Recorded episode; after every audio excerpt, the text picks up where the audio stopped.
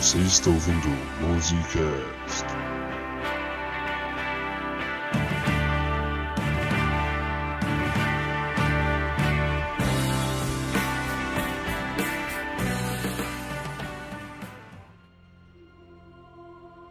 Em um mundo dividido pela política e escutando o brado da juventude por liberdade, quatro homens se reúnem para fazer história na música.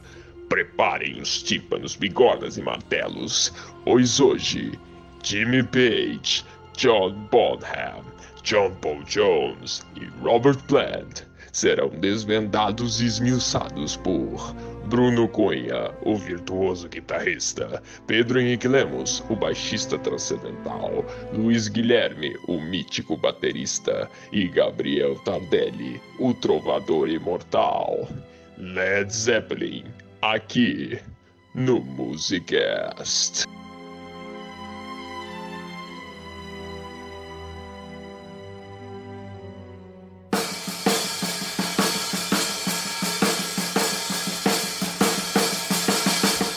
Bom dia, Boa tarde. Boa noite. Olá! Estamos começando o primeiro Musicast.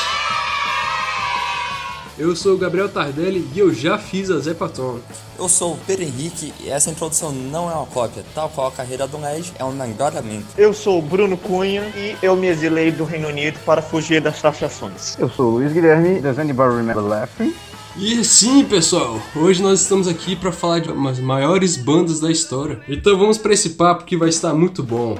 E-mails.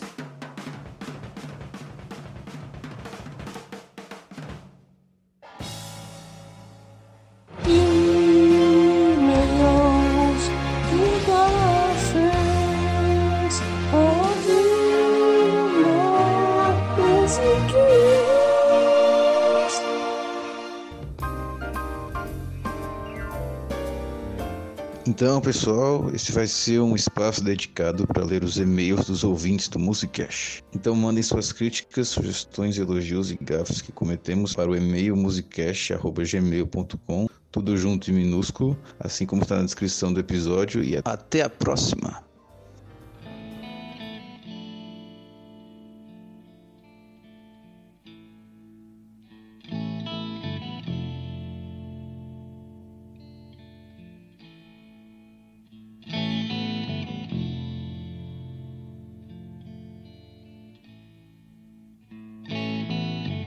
Então vamos para o início, quando tudo começou. Em 9 de janeiro de 1944, Oslo, no Reino Unido. É, nesse dia nasceu Jimmy Page, que viria a se tornar o guitarrista do LED e um dos guitarristas mais influentes da história. Ele nasce numa cidade chamada Hest e ele teve uma nossa bem tranquila, Era filho único, né? filho único, é, e só foi ganhar o primeiro instrumento com seus 12 anos e a princípio ele nem se dedicava tanto assim. Exato. Mas depois que começou, ficou levando pra escola, era o dia todo. É. Aprendeu só, né? Ele foi autodidata. Na escola, os professores tinham que tirar o violão dele por causa que ele não prestava atenção na aula, ficava só. Mano, imagina, o cara no meio da aula tocando violão, velho. Eu não consigo imaginar uma coisa dessa.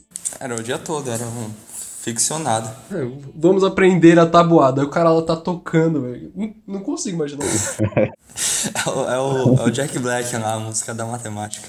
Ainda muito novo, ele apareceu na TV, tocando skiffle com, com a banda local.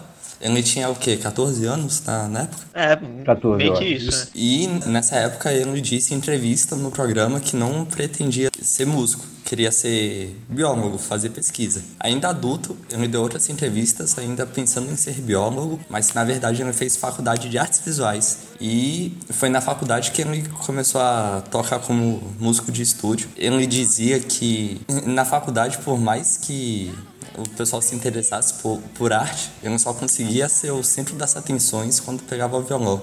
E isso foi decisivo. Ele já, já tocava com, no estúdio e conhecia o Serge Burtz. É, e o skiffle foi muito influente na cultura britânica, né? Que até os Beatles, a primeira banda do John Lennon foi de skiffle. E aí ele tinha várias influências, né? Ele, a, a mais evidente era o blues, né? Ah, claro. Folk e, obviamente, o rock and roll. né? Exato. Ele foi influenciado por guitarristas da época do blues, né? Como, por exemplo, Buddy Guy, B.B. King. E também do Willie Dixon, que ele já roubou várias músicas dele. Sim, é fato. E, co- É, e como é que ele entrou no, no é. Yardbirds? Essa é a grande questão. Cara, foi 68 ou 67, que ele entrou no final, né, na última turnê. Mas, a- antes de, de entrar no Serge Birds, ele já, já tinha sua carreira como músico, né? Ele era músico de estúdio, né? Ele era músico de estúdio e um dos mais requisitados da Inglaterra. Em estúdio ele fez grandes coisas com The Who. Então, é isso mesmo. Na- nessa época, ele, ele fazia é, cerca de 60 a 70% de todas as gravações de Londres. É, a, a é boa. Ele chegou a tocar I Can't Explain to The Who, It's Not Unusual. Aquela do Tom Jones, do Fresh Prince. Sim, Caramba, que demais. It's Not Unusual.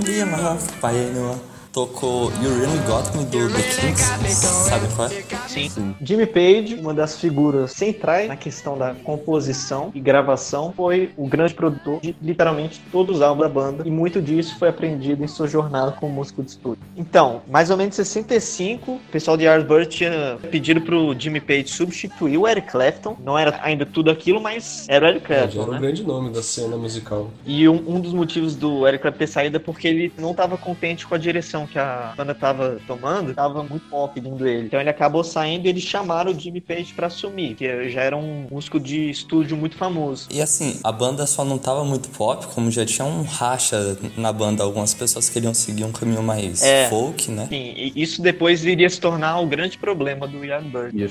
Aham. E o Jimmy Page pegou o finalzinho só, e substituiu É, na verdade, quando pediram pra ele, ele indicou o Jeff Beck, que era amigo de infância quase que dele, e aí o Jeff Beck decidiu entrar. E aí só em 66, que quando o baixista saiu, o guitarrista, que se chama Chris Dreja, ele iria assumir o baixo, só que ele não sabia tocar. Então, quem iria assumir enquanto isso era o Jimmy Page, e quando ele aprendesse, o Jimmy Page iria pra guitarra. Olha só. O Jimmy Page chegou falando I need bass.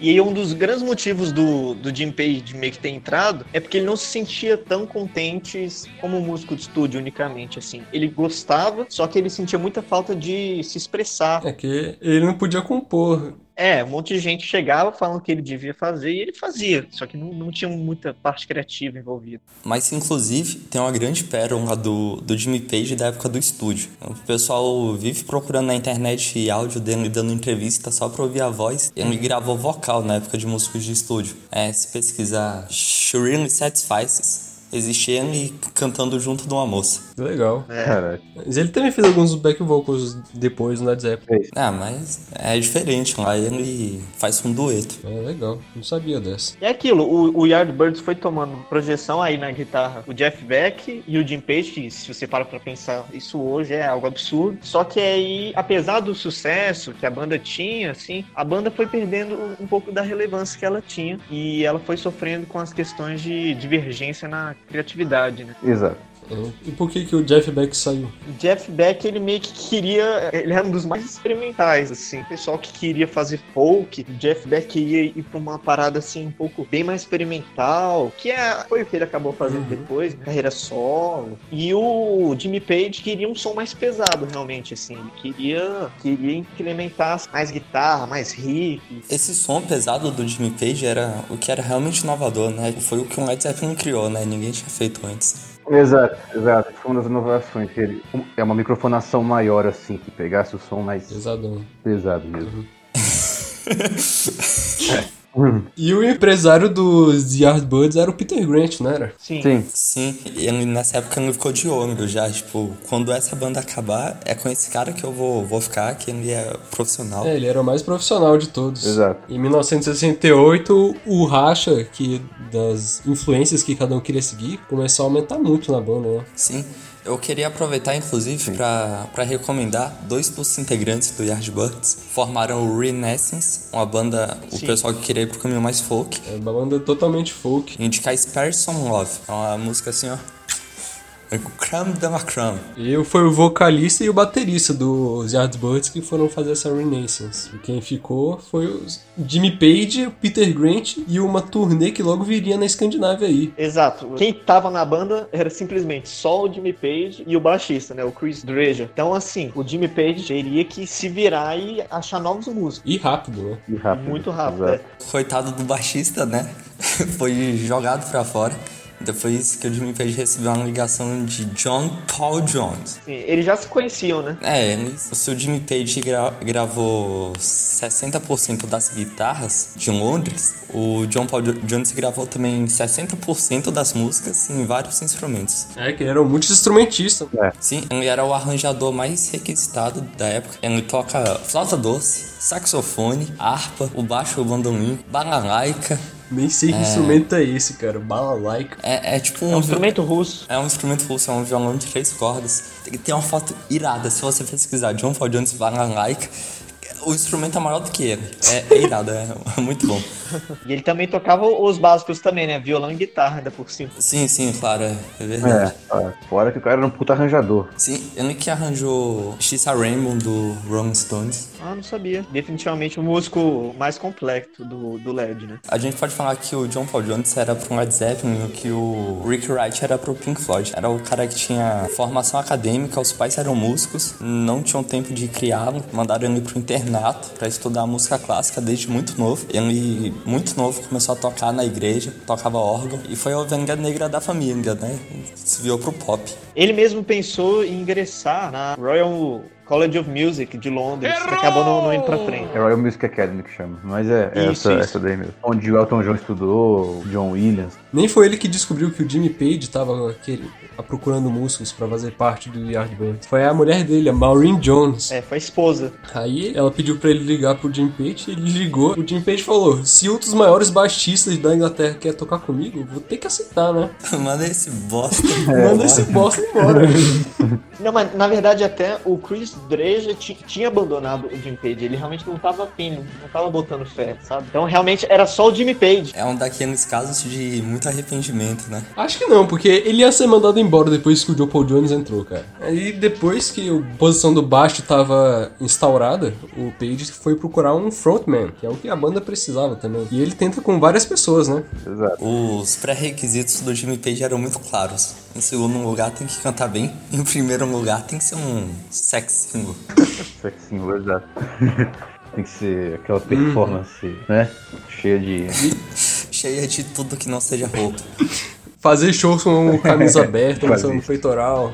E aí ele, ele, ele foi atrás de vários nomes, né? Aí ele foi atrás do Steve Merritt, do Chris Farlow, do Terry Reid. E, e curioso do Steve Merritt que o motivo dele não ter entrado foi que o empresário dele, que é ninguém mais do que Don, é, como é que é? Don R. R. An- Angren. Aí. O pai da, da esposa do Ozzy Osbourne, né? O pai da Sharon Osbourne. É Don Angren. E o, e o cara é um dos maiores mafiosos da, da indústria da música, assim, enfim. Exato. Aí ele perguntaram se o Steve Merritt queria, e aí o pai da Sherry Osbourne disse: Olha, bom, é uma ótima ideia se você quiser tocar com os dedos quebrados. então ele entendeu dele. O empresário do Sid Merritt foi meio tutor do empresário do Led Zeppelin, né? O Peter Grant, que tava acompanhando o Sim, Jimmy sim. Page. O Peter Grant foi motorista dele. É, exato. E os outros dois não puderam porque eles já tinham acabado de assinar o contrato com outras bandas. Vocês estão familiarizados com o trabalho do, do Sid Merritt? Eu nunca ouvi. Não. Não. Então toma aí!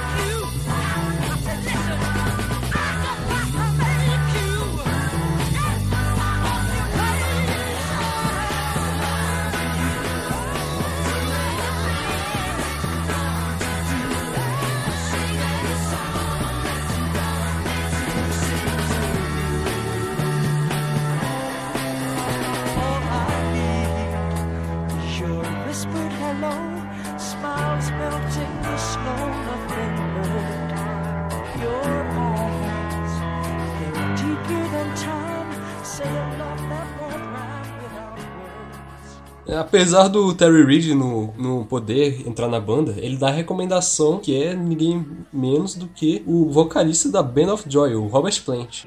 Ele era um completo desconhecido da cena, assim. Ele era de outra cidade, ele era do interior, ele não era de Londres. Era de ele era de Birmingham. Londres, ele era do interior. Mesma cidade dos caras do Black Sabbath. O, o Robert Plant se identificava muito como um hippie da, do Black Country, né? Uhum. Tanto é que essa identidade de interior dele acompanhou o cara por toda a carreira. É, País de Gales está muito presente na- nas músicas do Led.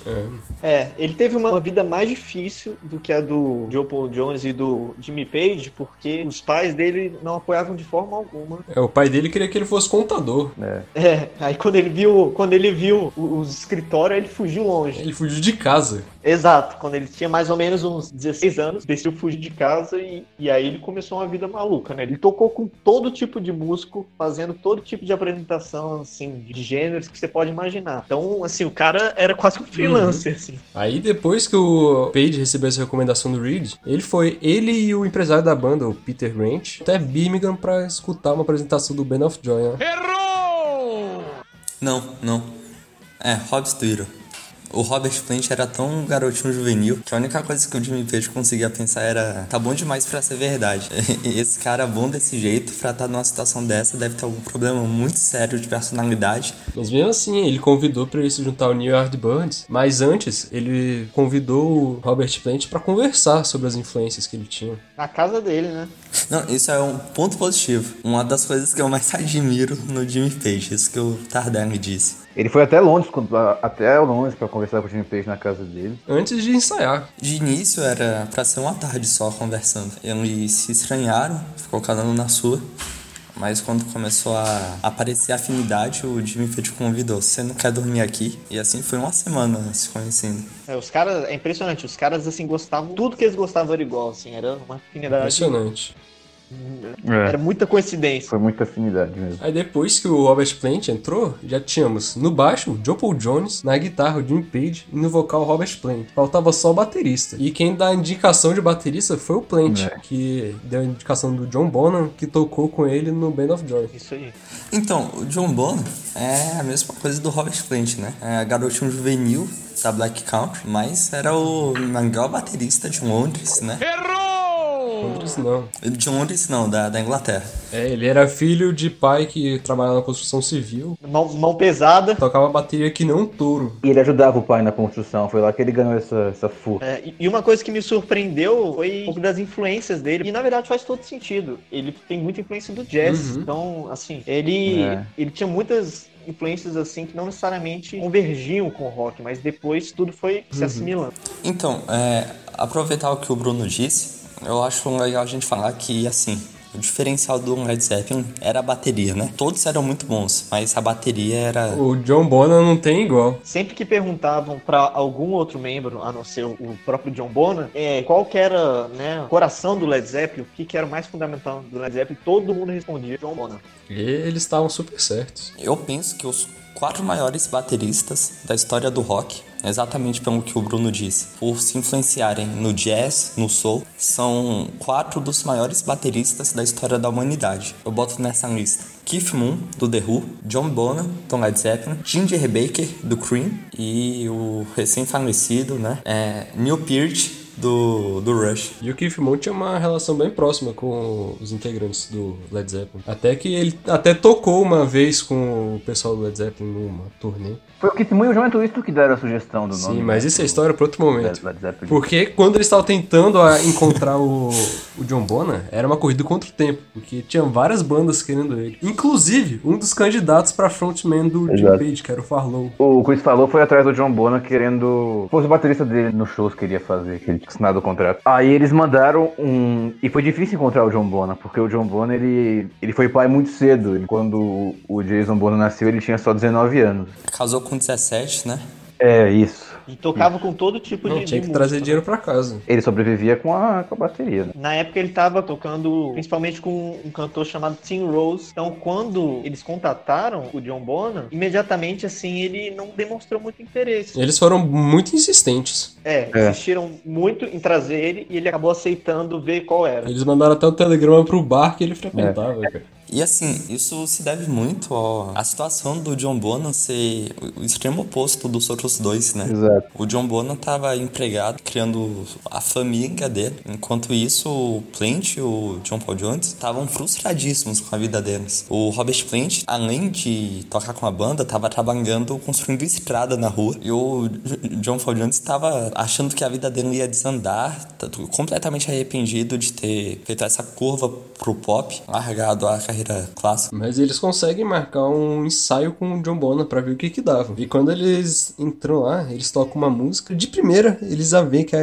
química entre eles é muito boa. Era muito forte. Eles riem, né? Tipo, que eles ficam, caramba, eles nunca tinham visto isso antes acontecer com nenhum deles. E aí formou os New Yardbirds. New Yardbirds. Exato. E eles fazem a turnê na Escandinávia como New Yardbirds. Isso. Eles iam ficar com o nome New Yardbirds quando eles estavam compondo o primeiro disco. Mas aí os outros membros do Yardbirds, os que fizeram a banda Renaissance, falou que ele não podia usar o nome, aí ele teve que procurar outro. Exato. Exato. O nome acabou surgindo de uma conversa que o Jimmy Page teve junto do Jeff Beck, o John Entwistle e o Keith Moon, que seria, a princípio, o sonho de banda do Jimmy Page, só que aí o John Entwistle acabou falando assim, uma banda com nós quatro juntos seria tão fracasso quanto um balão de chumbo afundando. Led Balloon. Exato. É. E ele trocou o Led Balloon pra Led Zeppelin porque ele achou Led Balloon um nome muito careta, né? Aí ele tentou encontrar um nome mais sofisticado e encontrou Zeppelin. E aí surgiu o nome. Eles só tiraram o A porque o Peter Grant olhou para aquele nome e falou assim: ah, um monte de americano idiota iria só pronunciar.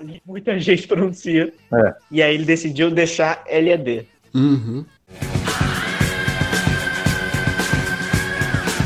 Então, em 1968, começou a nova banda Led Zeppelin. E eles, como toda banda, foram começar a compor o primeiro álbum. E é uma coisa muito impressionante o tempo em que tudo foi se desenrolando. Então, tipo assim, é, em um tempo de meses assim, poucos meses, eles já tinham ensaiado juntos, eles já estavam fazendo show, eles já estavam começando a compor e já iam começar a gravar. E o álbum foi gravado também muito rapidamente. Em 30 horas eles gravaram o álbum. Exato. Foi o álbum deles que foi gravado mais rápido. É, também eles eram jovens, né? Tinha muito tempo pra gravar. Realmente a questão de muita música já tá pronta. Pronta não, vamos ser justos. Muita música já existirem. E aí eles foram incrementar e eles incrementaram bastante. Vamos já escancarar essa questão. Led Zeppelin é a melhor banda cover que já existiu. Todo mundo concorda?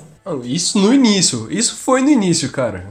Não, e, e ainda assim, cara, você tem, tipo, né, rip-offs, se se puder falar dessa forma, muito evidentes. Mas, cara, mesmo algumas questões de plágio serem muito fortes, você vê que, velho, nada é a mesma coisa, sabe? Puseram muita coisa em cima dessas canções que já existiam. Toda música que eles pegaram, eles transformaram de algum jeito. Ele tem um crédito aí. Eu, eu acho que em todos os casos, as cópias podem ser interpretadas como melhoramentos. Sim, um cover melhorado. Porém, tem uma questão que eu acho que estaria tudo bem. Até o fato deles não darem um crédito. Se não fosse pelo fato de hoje em dia eles serem super chatos com isso, né? Não pode usar nada deles, a menos que pague uma fortuna. Mas aí, às vezes, não é nem a banda, né? É o... Deve ser a gravadora. Pô, não é a banda, é o Jimmy Page. Não, não, tipo... Às vezes não é nem só o Jimmy Page, sabe? Tem o pessoal da Atlantic, da Ah, Sanson. o Jimmy Page é safadão, cara. Não, eu não tô negando. Tem realmente muito, muitas coisas aí polêmicas, mas não é só a banda em si. Tem muitos outros agentes envolvidos. Sim, É. sim. Só que atualmente, o Jimmy Page ele é, ele é meio que o dono do nome Led Zeppelin atualmente. É ele que cuida das coisas. É. E também foi ele que bancou esse primeiro álbum. Ele pagou do bolso dele duas mil libras para produzir. E é incrível como ele usa muito pouco overdub. Ele só usou em uma música, que é no Baby I'm Gonna Leave You. Overdub é quando você grava uma música e depois você grava de novo alguma parte para adicionar a música que você já gravou. É, o motivo seria que, como você só tem um guitarrista na formação, seria prejudicial se colocar tantos efeitos e artifícios, né? Do overdub, por exemplo, e na hora da, da verdade, na hora do pau, eles não conseguiram fazer nem metade. Na hora do vamos ver. É, ele usa pouco overdub porque ele queria que o disco fosse igualzinho aos shows. A gente tem que falar que antes de lançar o álbum, Peter Grant, que é o empresário da banda, ele foi até os Estados Unidos, foi na Atlantic Records e mostrou a fita do LED pro chefão da Atlantic e falou: Essa banda vai ser a banda. E assim eles conseguem o primeiro contrato deles, com 200 mil dólares avançados. Nem lançaram o álbum e já estão com 200 mil dólares no bolso. É, a capa é o Zeppelin, né? De chumbo. É o grande acidente de Hindenburg. Essa capa, logicamente, também gera polêmica, né? Principalmente naquela época. Uma das polêmicas foi de uma mulher que teve é, um dos seus familiares envolvidos né, nessa tragédia, ter feito a maior pressão pro Jimmy Page mudar o nome da banda até. Ele até chegou a considerar isso, mas a banda já tava, no momento que isso aconteceu, já tava tão grande que era inviável. Então agora vamos falar das músicas. Então, começando aqui no lado A, nós temos Good Times, Bad Times. Essa música já mostra e é uma banda diferenciada, que você já vê que o som, assim, que não se escutou antes. Essa microfonação mais ampla, possibilitou um, um som mais, mais forte mesmo, realmente, uma inovação. Cara, a linha do John Bonham nessa música é impressionante. Sério, tipo, a, até hoje você vê a, a, frase que ele faz durante o, o, vocal, cara, você olha assim, você pensa, pelo menos quem não, não sabe tocar bateria como eu, cara fala, como é que o cara faz isso com um bumbo só? Não, não, principalmente quem sabe tocar bateria se pergunta isso, cara. então, pois é. O bumbo do John Bonham é inacreditável, né? Vocês conhecem a Yoyoka, uma japonesa criancinha, toca bateria no YouTube? Ah, já ah, vi, já mostraram vi, pro, pro Robert Já vi, já vi. Mostraram pro Robert Plant e ela com, sei lá, 5 anos tocava essa música, é surpreendente. E não tocava concentrado, tocava com um sorrisão, né, cara? O Bruno disse um dia desses, né? A primeira música já, já apresenta uma coisa que vai o álbum todo. Tudo é música de corpo, o primeiro álbum. Parece um grande sertanejo. É, um grande sertanejo universitário.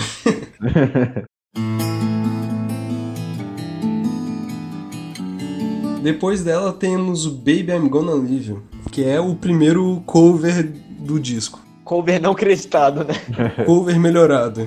A questão é, Baby I'm Gonna Leave You não é, eles não pegaram a parte, pegaram a música inteira. É, eles pegaram a Baby I'm Gonna Leave You da Joan Bass e fizeram outro arranjo. E já nessa música você vê o quão diferenciado tanto o Jimmy Page e o Robert Plant eram, né? Pega o, o Jimmy Page usando acordes não tão usuais ali no cenário do rock, Robert Plant já, já dando tudo que ele tinha na voz. Já nessa época você já via que era uma banda muito amadurecida nesse sentido. Uhum. E aí depois vem o primeiro blues do álbum, que é o You Shook Me.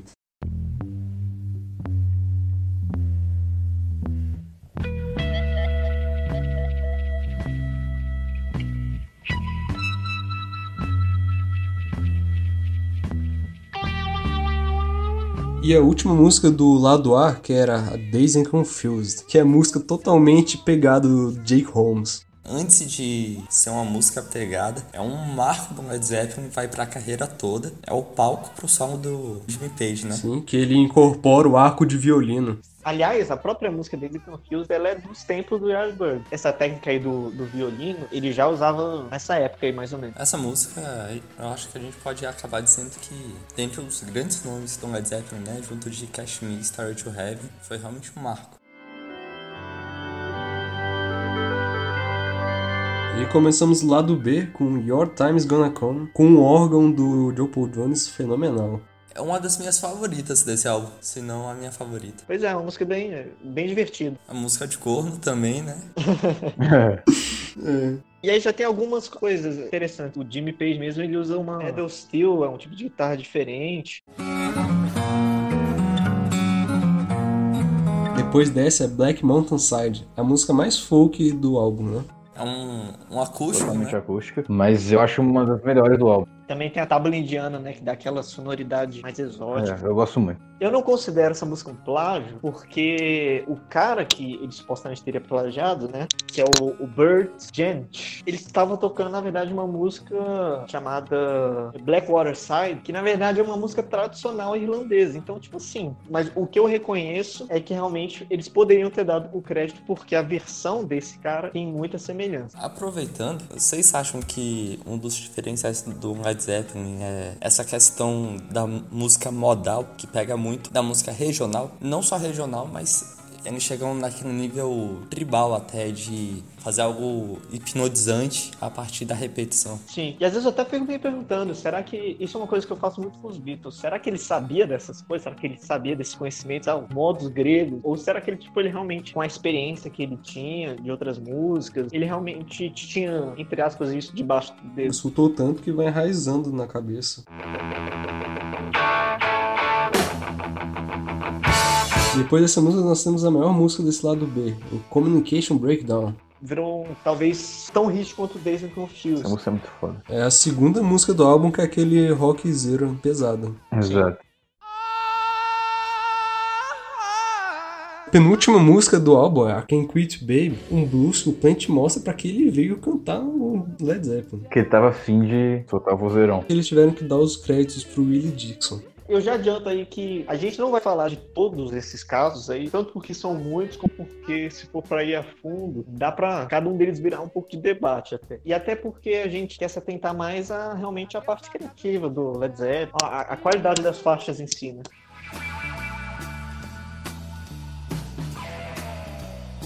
E a última música do álbum, How Many More Times, uma música bem marcada pelo baixo do Jones. Uma grande estreia, assim. É um dos melhores álbuns de estreia de todos os tempos. Ah, né? com certeza é. E depois que eles lançaram esse álbum, eles já foram direto fazer as primeiras turnês nos Estados Unidos. Eles fizeram duas turnês só pra esse álbum, né, nos Estados Unidos. Antes de fazer uma turnê no próprio país, eles já foram nos Estados Unidos e começaram fazendo mais sucesso lá. Isso é uma informação interessante que, pelo menos no começo, o apoio que o mercado americano deu pro Led Zeppelin foi muito superior ao apoio que eles tiveram em casa. né? Inclusive, a gravadora deles é americana. E eles fizeram a turnê, na verdade, antes de lançar o álbum nos Estados Unidos, o que foi muito positivo, porque a relação que se viu foi a crítica descendo o pau no álbum, mas eles já tinham conquistado a plateia antes do álbum chegar lá. Assim eles fizeram o nome deles nos Estados Unidos. E durante essa turnê nos Estados Unidos, eles já começaram a compor para lançar o próximo álbum. Foram compondo e gravando em turnê. Eles gravaram em nove estúdios diferentes. E foi aí que o Jimmy Page conseguiu atentar o Robert Plant bastante, até conseguir o que ele queria, que era que o Robert Plant se tornasse um compositor também. Uhum. É. E no mesmo ano, no dia 22 de outubro, sai finalmente o LED 2. Chegou no topo das paradas e desbancou ninguém menos e ninguém mais do que Abbey Road dos Beatles. É, isso é uma coisa assim que é de tirar o chapéu. Um segundo disco dos caras bancar Abbey Road, é, vai falar o quê, né? Os Beatles já estavam na estrada há muito mais tempo. Na época que o Led Zeppelin começou, era, era o fim dos Beatles já, tava perto. E a capa do Led Zeppelin 2? A capa são pilotos da Luftwaffe. Algumas caras são coladas no lugar da cara dos pilotos. Os quatro integrantes da banda, Peter Grant, uma atriz que fazia a Mary Poppins na época, e o Richard Cole. Eu acho importante a gente falar desse cara, né? Era a babá deles em turnê praticamente. Ele que cuidava dos mimos, contratava as groups. Era o Road Manager, não era? Sim, sim. E ele era o companheiro do John Bonham nas turnês. Companheiro de bebida, de festa, tipo de coisa. É. E o lado A do álbum já começa com Whole Lotta Love, um riff, um dos riffs mais marcantes da história do LED. Esse pra mim é o melhor álbum deles. É um álbum muito bom, realmente. Pra mim tá em top 3 fácil. Pra mim ele tá em primeiro, assim, um pouquinho, um pouquinho mesmo acima do segundo colocado. Foi uma coisa muito marcante esse riff. Tanto que é considerado até hoje um dos maiores, assim, da história. Eu acho que é o riff de guitarra mais marcante do Led Zeppelin. É outro ícone da banda. Foi considerada a melhor música deles pela Rolling Stones. E eu acho super estimado. Mas tem uma coisa que eu acho sensacional nessa música. A passagem psicodélica, né? Que ao vivo, Jimmy Page tocava Teremin. E ele tocava o Teremin de um jeito mais estiloso do que qualquer outro ser humano que já tocou um Teremin na Terra. Um instrumento russo que funciona através de ondas eletromagnéticas. É uma caixa onde você controla alguns comandos e um pedaço de metal seguiu que vai captar onde sua mão vai estar. Você nem toca no instrumento pra tocar. O pedaço de metal fica no cantinho da mesa e você vai controlando a mesa. O que o Jimmy Page fazia? Separou o pedaço de metal, aí controlava a mesa com a mão, e com a outra mão ficava batendo e dançando na frente do pedaço de metal. É muito legal. E tem umas fotos muito boas também, que é durante a gravação, o Robert Plant, o John Paul Jones e o Bonzo tocando um monte de instrumento percussivo pra essa parte psicodélica. O John Paul Jones tocando dois... Qual é o nome daquele instrumento do Jô Soares? Bongo. Bongo. É, tocando dois bongos. Muito legal. Instrumento do. É a melhor definição. Instrumento do Jô Soares. If I say to you A próxima música do álbum What Is and What Should Never Be começa com um blues, depois vai para um rock sensacional, volta pro blues, volta pro rock. É muito boa. Um dos melhores baixos do Led Zeppelin. É verdade. É uma das minhas músicas favoritas do Led. Foi composta pelo Robert Plant em homenagem à cunhada dele. Não em homenagem à cunhada, em homenagem ao caso que ele estava tendo com a cunhada na época. E hoje em dia ele tem um filho com essa cunhada. Ele tem um filho com a cunhada e teve três filhos com a mulher dele. Tudo em família. Robert Plant era insano.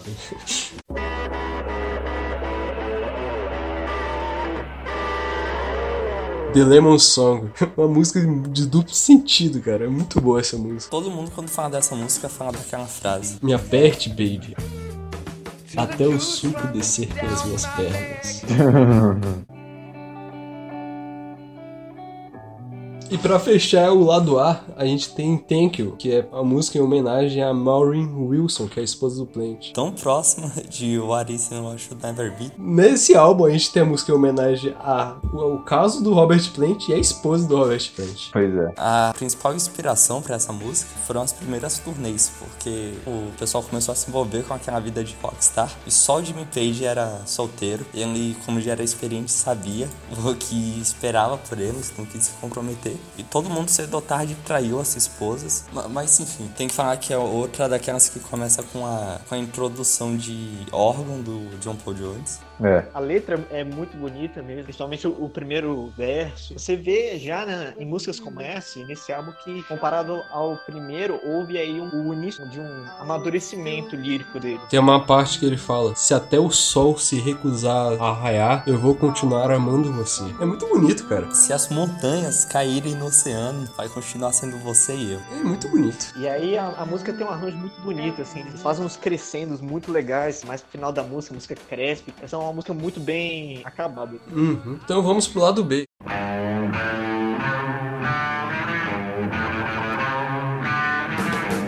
já começa um Heartbreaker, um riff sensacional. É um riff também muito marcante, não tanto quanto o Out Love. E o solo dessa música é o principal efeito colateral do fato deles terem gravado durante a turnê, né? O solo acontece sem nenhuma música de fundo, inclusive é em outra tonalidade. Fica evidente que eles gravaram o solo e encaixaram depois. o solo é muito impressionante, né? Tipo, pra época e até hoje, assim.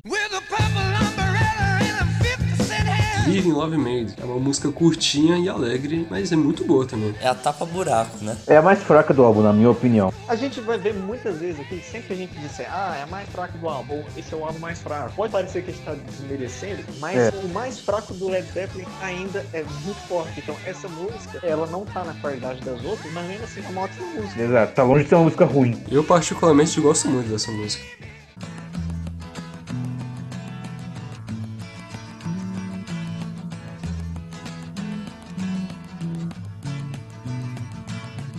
Também a gente tem depois o Rainbow On, que é uma música que tem muitas referências à mitologia do Tolkien, que o Plant era muito fã do, e também tem um riff de baixo que é muito bom. Esse riff é tão bom quanto o do and What Should Never Be. É, esse riff de baixo é insano. Uma coisa interessante é aquela batucadinha no começo. Quando eu era pequeno, eu até achava que fosse metrônomo, só que é o John Bonham batucando no, no joelho. No joelho? Sim. Que massa, cara. Mas isso não surpreende, porque um do diferencial do Led Zeppelin era realmente experimentação na hora de gravar, né?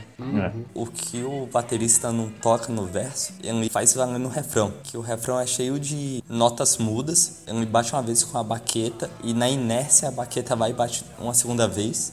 Um dos diferenciais da bateria do John Bonham é que ele costumava acompanhar a guitarra. Geralmente a bateria segue junto do baixo, fazendo o ritmo da música, mas o diferencial do John Bonham era seguir junto do riff de guitarra. Essa música é exceção. Ele seguia junto do baixo. Essa música é especial pro baixo, é quase que feita pro baixo. E durante o refrão, o bumbo da bateria segue junto do baixo de uma forma muito incrível. O Robert Plant era muito fã de fantasia em geral, mas principalmente de Tolkien. O cachorro dele se chamava Strider, que é o apelido do Aragorn, enquanto ele ainda é clandestino no livro. Em português é Passo Largo. Essa é a primeira música com referência a Tolkien. No Led Zeppelin 4 vão vir mais. No House of the Home também vão vir, a gente comenta quando chegar. É, as referências são falar de Mordor, falar do Smeagol. Eu acho a letra dessa música especialmente boa, que quando eu ouvia eu ficava pensando, poxa, eu quero, eu quero Rainbow On, eu quero viajar por aí. É quase que sinestésica. E quase fechando o álbum, a gente tem Mob Dick, que é uma música feita para deixar o Bono solar nos shows. Mas eu acho que o riff dessa música também é muito animal. O riff é incrível, eu acho muito bom também. Nessa música você já vê também o Jimmy Page usando outra afinação, que é uma coisa que, principalmente no próximo álbum, vai ser muito evidente. A afinação que ele usa nessa música ajuda a dar o peso, assim. É uma afinação que você vê até muito no, no heavy metal mais moderno. E assim, ela tem 4 minutos e meio no álbum, mas nas apresentações ao vivo chegava no final da carreira chegava a uma hora de solo de bateria. É só o solo. Eu fico pensando nisso. Você imagina uma hora? Você consegue imaginar o que é isso? Eu sei que o próprio John Bonham não aguentava, tanto é que nessa época ele fazia o show com um saco de cocaína entre as pernas pra aguentar. Cabe citar que nessa música o John Bonham usa a mão pra tocar algumas horas. Pedreiro, cara, ele vai até com a mão pra tocar. Larga a baqueta e vai com a mão mesmo, assim, descendo a porrada. Ele tinha uma mania, enquanto ele tocava o solo de Mob Dick, ele gritava canhões. De que? De tipo, reclamando assim, do, do quanto que era difícil? Não, pra energizar, sabe? Ele ficava canhões, canhões. Isso eu não sabia, cara. Muito bom. Não sabia disso. Acho que não tem nem discussão de que esse é o solo de bateria mais icônico da história do rock. Né? Nem comparação com outros. Pode até ser que tenha outro que seja tão bom quanto, mas com certeza não tão icônico quanto. Essa parada de fazer um solo de 20 minutos e até mais, eu imagino que seja uma influência dele do jazz. Né? O John Bonham e o próprio Ginger Baker eram bateristas de jazz antes de ser baterista de rock. Sim. E pra finalizar o álbum, a gente tem Bring It On Home. Pra mim, esse é o maior exemplo de que o Led Zeppelin não copiava, ele melhorava. Porque a versão original é, um, é uma musiquinha legal, mas não tem nada demais. Com dois caras com violãozinho, eles transformaram num negócio incrível, super pesado. Eu acho que é uma das melhores deles. Uhum. E foi nas turnês desse disco que eles começaram a fazer os shows gigantescos, né? Chegava até 4 horas de duração, com solos de bateria de 20 minutos. Eles têm competência para isso. Também foi nessa época que eles recusaram o convite de tocar no Woodstock por causa do cachê. É. E também a questão de que talvez não fosse o melhor público para eles, o público do Woodstock. É, que era um público mais hippie lá. É o ato definitivo do movimento hippie. E o Led Zeppelin, por mais que principalmente o Robert Plant tivesse ali os momentos que eles flertassem com essa cultura e tudo mais, eles queriam passar uma imagem assim de, de uma banda mais pesada. Exatamente. Se a gente parar pra pensar, com exceção do The Who, todas essas bandas que foram pro Woodstock e se consagraram lá são do nicho muito específico do hip, não do rock. Era Janis Joplin, Santana, Jimi Hendrix. Alguns desses morreram muito pouco depois, né? De terem feito o show no Woodstock. O Hendrix morreu em 70. É, e a Jenny Joplin, eu acho que foi 70 também, se não me engano. Os dois morreram em 70. Mas o Woodstock não foi só o fim do movimento hip, como também foi o início de uma nova tendência muito mais ruralista. Foi o início de uma tendência folk. Existe uma homenagem ao Woodstock, cantada pela Johnny Mitchell, que o Jimmy Page era um grande fã. Ela não foi, mas quem foi foram o pessoal da The Band, que ela namoravam deles. Esse pessoal começou essa onda folk também. Eles que tem aquela música Take a Load Off. Vocês conhecem? Sim, sim. Que era a banda do Bob Dylan. Sim, é muito, muito boa, o baterista canta. E além da Johnny Mitchell, da The Band, tinha também o Roy Harper. E esse pessoal começou esse movimento folk, dessa época pelo menos, e se espalhou entre as bandas de rock, uma tendência ruralista. Todo mundo começou a deixar a barba crescer e foram muito influenciados também pelo Roy Harper, o que nos leva ao Led 3. Depois deles lançarem dois álbuns em um ano, eles tiraram tempo para poder compor melhor. Exato. Aí o Page e o Plant combinam de fazer um retiro numa casa, num país de Gales, chamada Bronhaur. Foram passar três semanas na Bronha juntos. A famosa Bronha. Interior, bem frio. Vai o Page, a namorada, o Plant e a família e só alguns violões para poder gravar. E já tinha a filhinha do Plant. A Carmen. E lá eles não estavam só gravando disco, eles estavam envoltos no ritmo da cidade. Eles eles iam conversar com os fazendeiros no, nos bares, ou eles iam comprar algumas cabras com um fazendeiro. Eles tomavam banho uma vez por semana e tinha que ser em outra casa, porque a casa que eles estavam não tinha energia elétrica, era tudo na base da vela mesmo. E a rotina deles era andar pelo mato e compor com violão e com a gaita. Aí eles compuseram músicas não só do Led Zeppelin 3, mas de vários álbuns que ainda iriam vir. E tinha toda a mística do local, tinha história sobre o rei Arthur, que aconteciam lá, o que a gente chamou de bronha, mas o bronhar, é o, o nome da É um fazenda. verbo de, de bronha, né? É. a bronha no infinitivo. Tinha inclusive uma lenda de um famoso gigante cujo trono ficava lá, e quem sentasse no trono ou morria, ou endoidava, ou virava poeta. Três destinos muito cruéis. E, e, assim, o- os caras foram, eles eram jovens, né? Eles foram acreditando no que eles sabiam que era mentira. Eles queriam acreditar em toda essa aura mística. Uhum. Apesar de grande parte das músicas terem sido compostas nesse ambiente, o álbum foi finalizado em Headley Grant. É, essa capa é uma poluição visual muito colorida e por causa disso tudo o Jimmy Page não gostou quando ele viu. Um Led Zeppelin é escrito redondinho, bem infantil mesmo. Aqui começa os jogos de capa, que é uma coisa que eu acho que é interessante por todo o resto da carreira deles. Na capa tem quatro buracos e você vai rodando um disco que tem dentro da capa de tal forma que as imagens que aparecem no buraco vão variando. E a cada Olha momento só. aparece a imagem de um dos quatro integrantes em cada buraco. E apesar desse álbum ser bem acústico, o lado A já começa com uma música pesadíssima, que é Immigrant Song.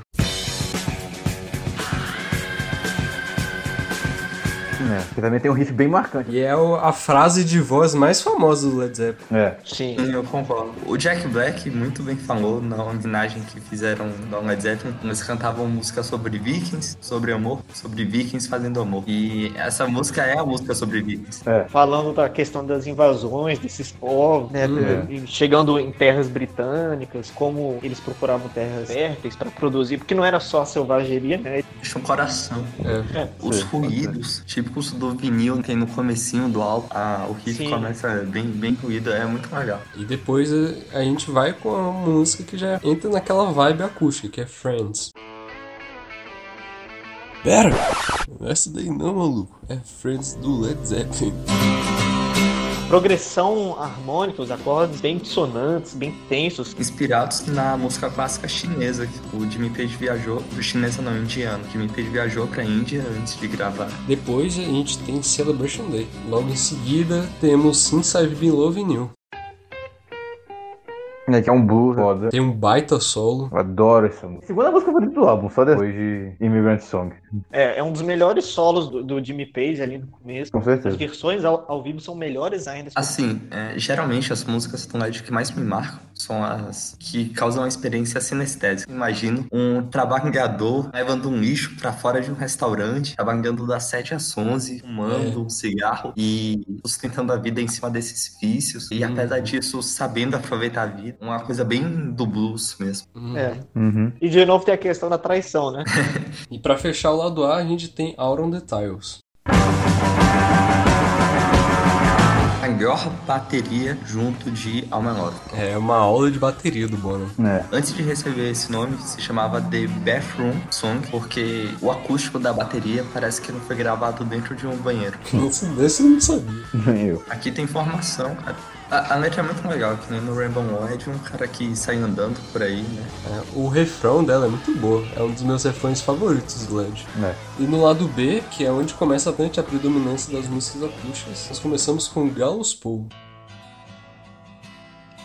O destaque dessa é a letra, A né? letra. A letra É muito uma foda. música que conta uma história. Vale muito a pena prestar atenção na E letra. tem um final muito triste. Bruno, então vamos lá. Conte-nos a história de Gallows Pole. Bom, basicamente ela conta a história como o nome diz, Gallows Pole, que é a forca, cara que tá ali num- numa carroça ali sendo levado pelo carrasco e ele tá prestes a ser enforcado. Só que ele fala: Ei, carrasco, espera um pouco aí, meus amigos estão chegando. E aí ele vai, quer perguntar pra eles assim: Ah, vocês trouxeram dinheiro? Aí uma vez ele fala: Não, a gente não trouxe, a cidade não deu nenhuma oportunidade pra gente. Depois chega o irmão dele, fala, não, eu trouxe ouro, eu posso, eu vou pagar o, o carrasco, aí ele paga. Aí depois vem a irmã dele e fala, ah, você tem que me ajudar. Aí a irmã é, seduz o cara, né? Faz que a gente pensar é, com o carrasco. Não, agora que você foi pago, que você foi recompensado e tudo mais, você poderia me deixar sair? Ele fala, é, realmente você me pagou, né? Você satisfez as minhas necessidades, mas eu acho que eu vou te deixar morrer mesmo assim. Muito obrigado. Ele disse que depois de ter comido a irmã, ele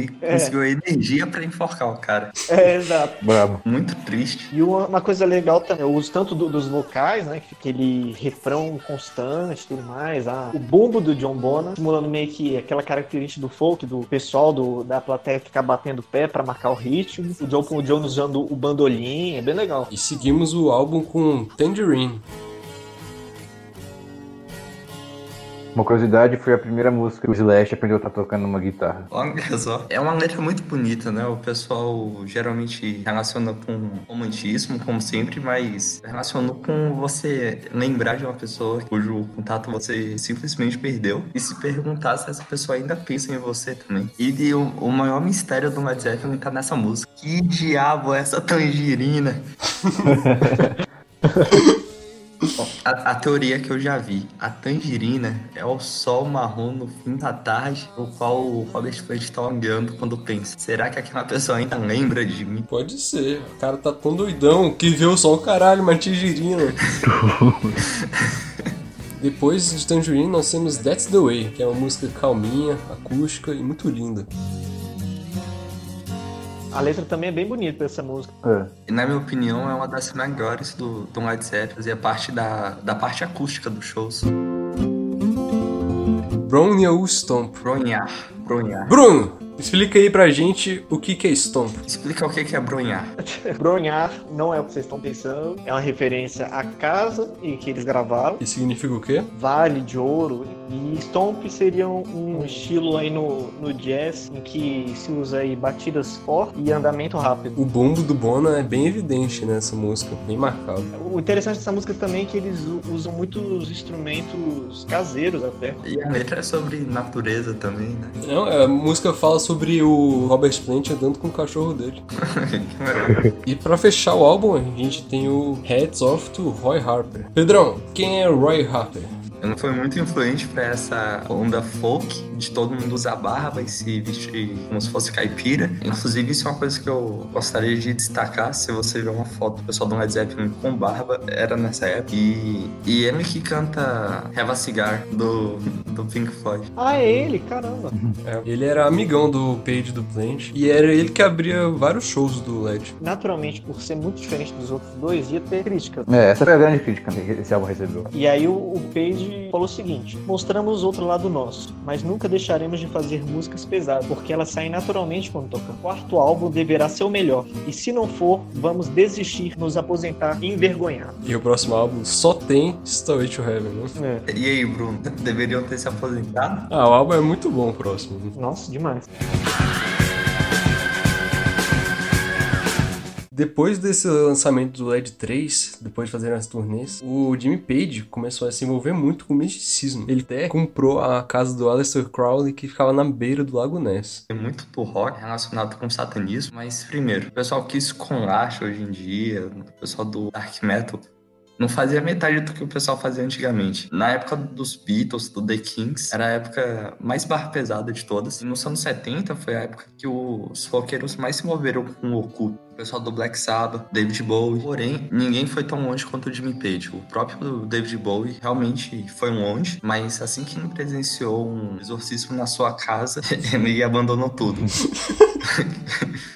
Já o Jimmy Page era um verdadeiro colecionador de antiguidades que tinha a ver com o ocultismo e um estudioso de Aleister Crowley. O Jimmy Page comprou a mansão do Aleister Crowley e reformou na à beira do Lago Ness e alguns empregados dizem ter encontrado demônios em algumas noites que passaram lá. Caramba. Não, é, tem, tem relatos até de, de, de pessoas que trabalhavam né, com eles, já tem os mais cínicos, os mais incrédulos, assim, admitiram. Tinha alguma coisa errada com aquela casa. Caramba. E foi nessa época que começou os boatos da mídia que os integrantes tinham vendido a álbum pro capeta. Menos o John Paul Jones. O John Paul Jones é o cara mais nice guy da banda.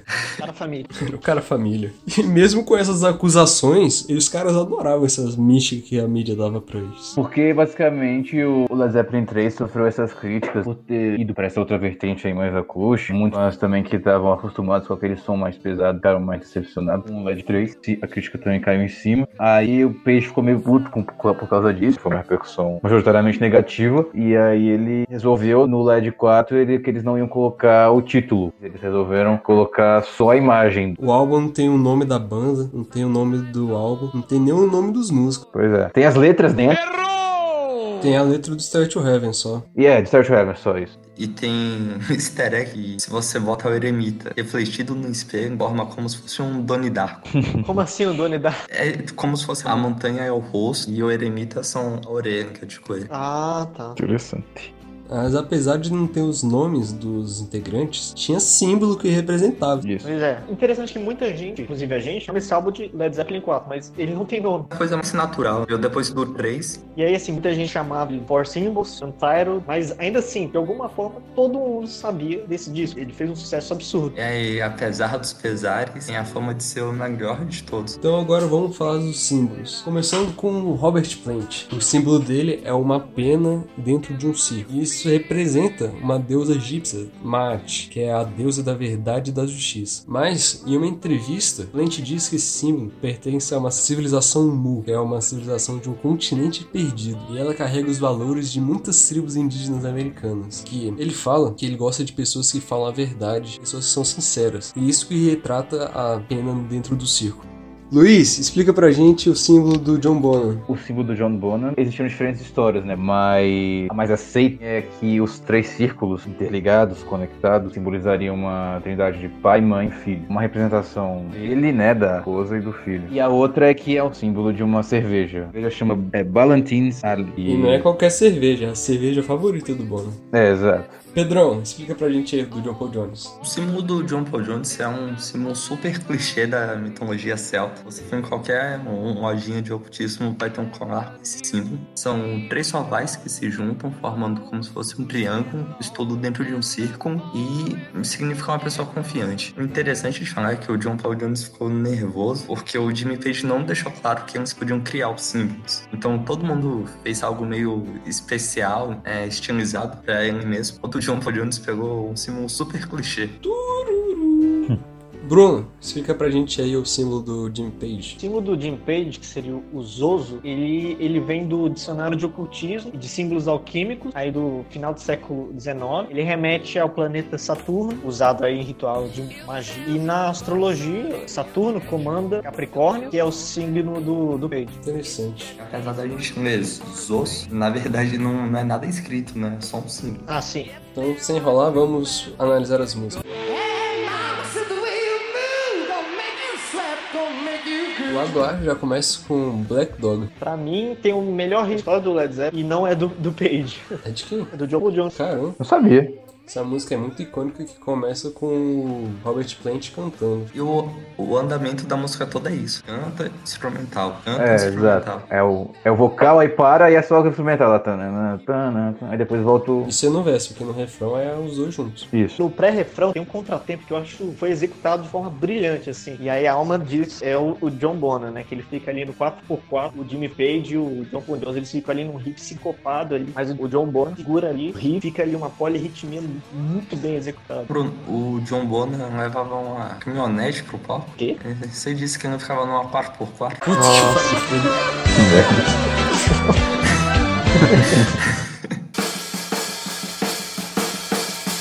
Depois nós temos Rock and Roll, que a entrada da bateria dessa música é de fuder. É, rock and roll realmente é bem, é bem marcante aquele. Uma vez eu fui na lanchonete e tocou essa início, eu fiquei, caraca, não é Zeppelin na lanchonete.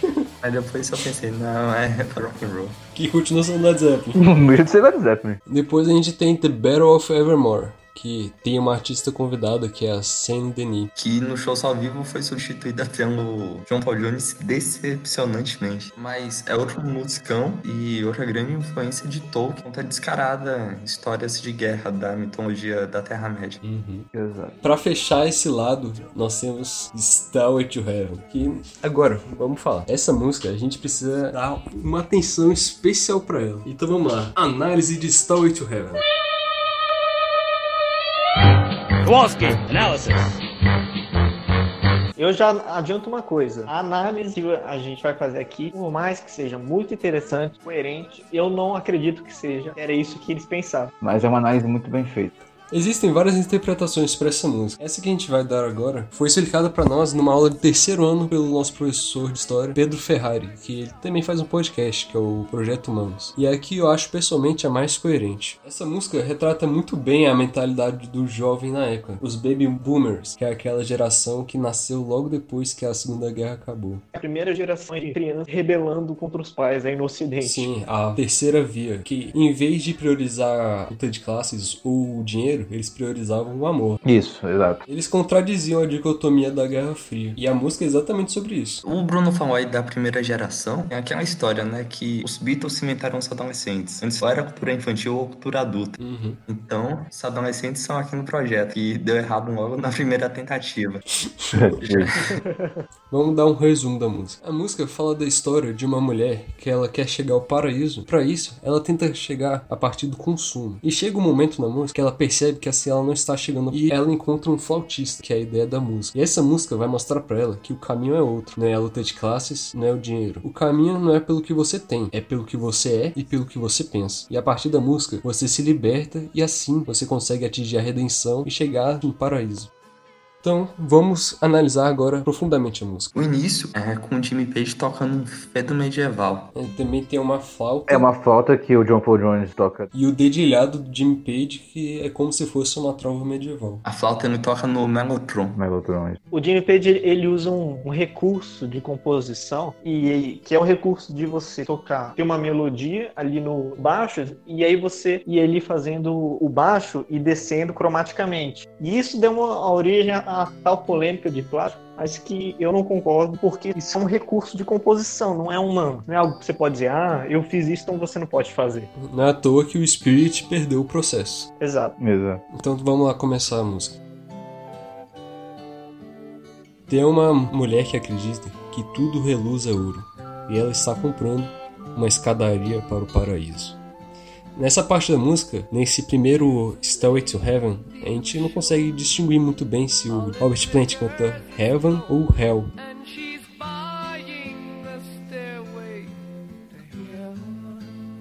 Quando ela chega lá, ela sabe que se todas as lojas estiverem fechadas, com uma palavra ela consegue o que ela veio buscar. E ela está comprando uma escadaria para o paraíso. Mais uma vez, paraíso a gente não distingue se é paraíso ou inferno. E esse último verso mostra que ela tinha não só poder econômico, mas político também. E mostra que ela pensa que tudo ela pode conseguir porque ela tem poder econômico e político. Isso. Inclusive essa tal escadaria para o paraíso. Tem um cartaz na parede, uma propaganda, o American Way of Life. Mas ela quer ter certeza, porque você sabe, algumas vezes palavras têm dois significados a ideia da bipolaridade da Guerra Fria. Numa árvore pelo riacho, tem um rouxinol que canta, que é a ideia da natureza em contraposição ao consumo. Algumas vezes, todos os nossos pensamentos são em vão. E é nesse momento, a flauta some e o dedilhado começa a se transformar em ritmo.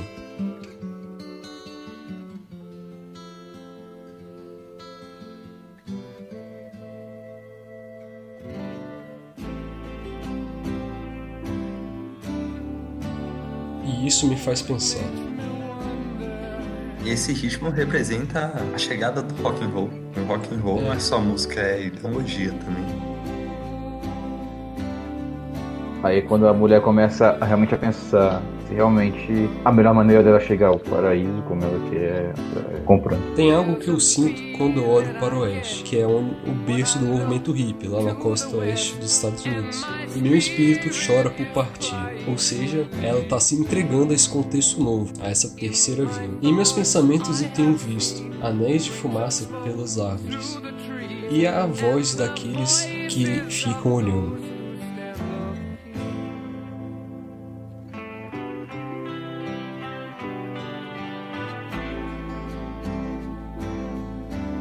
isso me faz pensar.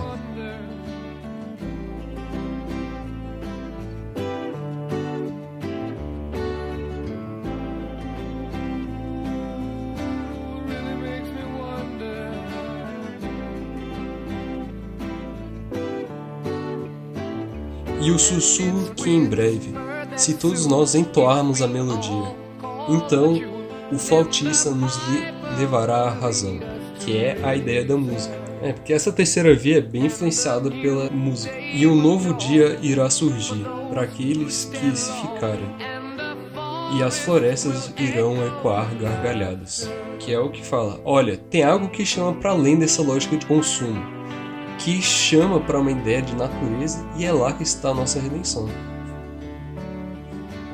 E novamente o instrumental vai ficando mais pesado e cada vez se aproximando mais do rock and roll.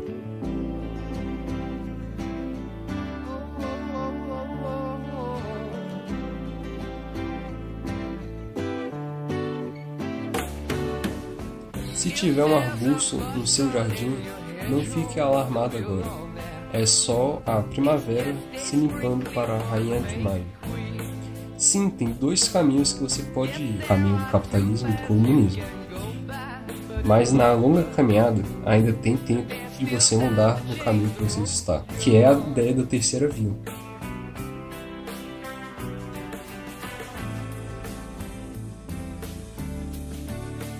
Isso me faz pensar.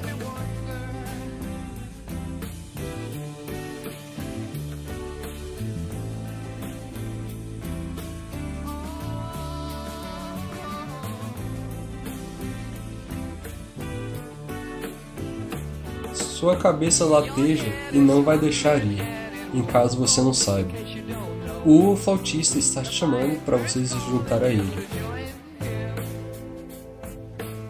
Querida senhora, você pode ouvir o sussurrar do vento e você sabe, a sua escadaria repousa no vento sussurrante.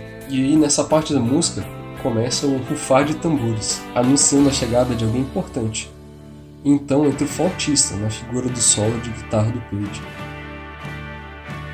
Aí depois do solo começa realmente o rock and roll total,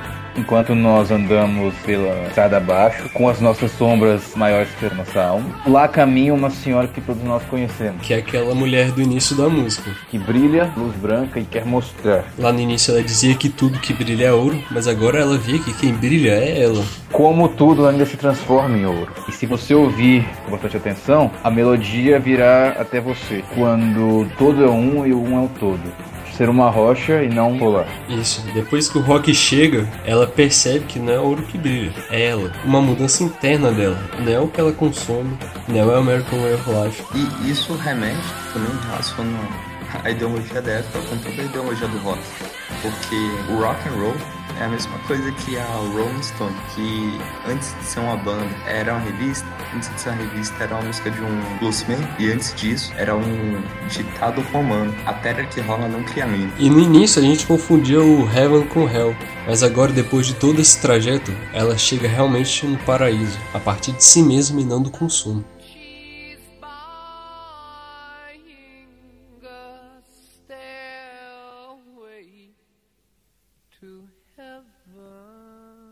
Ele soletra Heaven.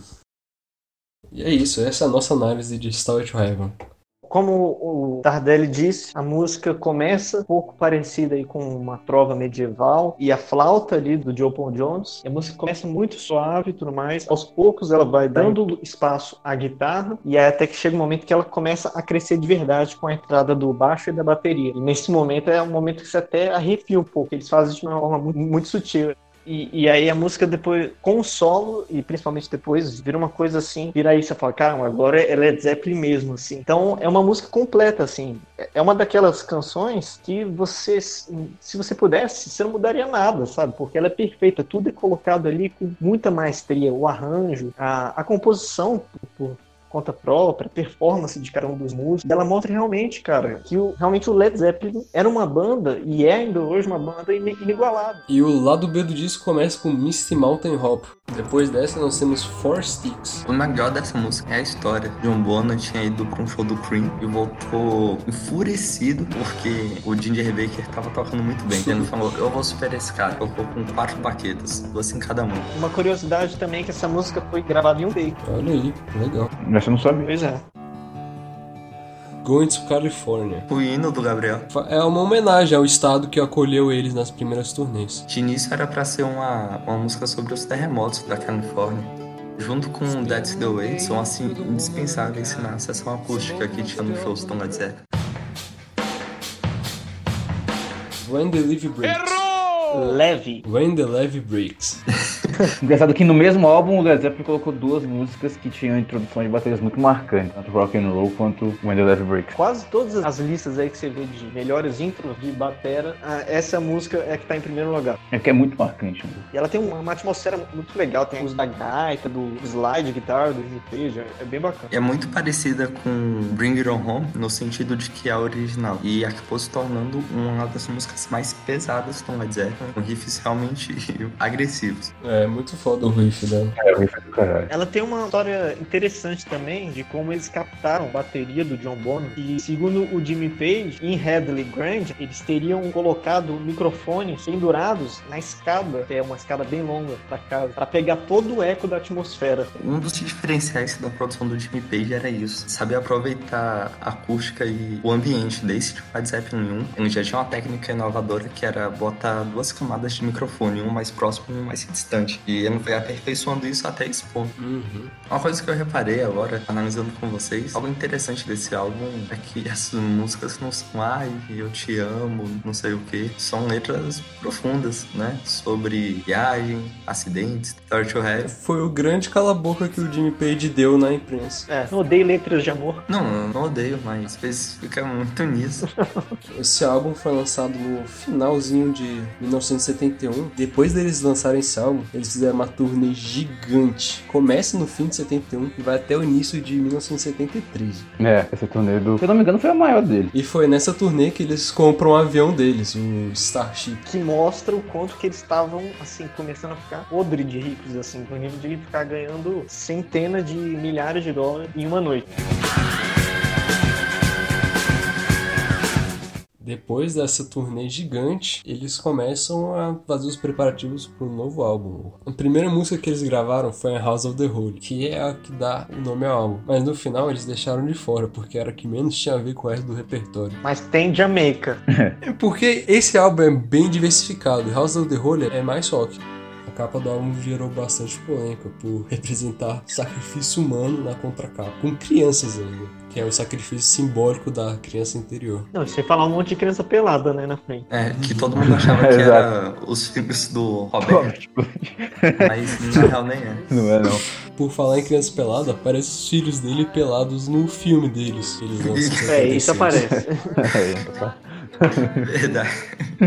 A capa ela foi tirada no local turístico da Irlanda do Norte, que é a calçada dos gigantes. Me explique de forma literal. Qual foi a polêmica gerada? Tinham crianças peladas na capa e na contracapa tinha sacrifício de crianças. Qual foi o nível da polêmica? A mídia ficou de chilique. É, não chegou a ser algo, oh, nossa, não chegou a ser tão chocante assim. Porque, tipo assim, umas crianças peladas, mas pô, o máximo que aparece é um bumbum. Você tem que considerar a época, né? 1970. Exato. Ah, cara, a criança parece mais um boneco de pano. E, e, cara, sem falar que do tamanho deles e das outras polêmicas que eles já estavam sendo envolvidos, qualquer coisa que eles fizessem ia gerar muita repercussão. Esse foi o álbum mais diversificado da banda até então, que decepcionou um pouco pros fãs que esperavam aquele hard rock da banda. Pois é, eu fiquei surpreso em ver o quanto que esse álbum é divisivo. Eu gosto bastante dele, assim. Eu gosto Também, é muito bom. É, assim, muito diversificado, mas ele já começa com três músicas que, na minha opinião, são algumas das melhores da, de toda a discografia. É, Exato. Então vamos falar delas.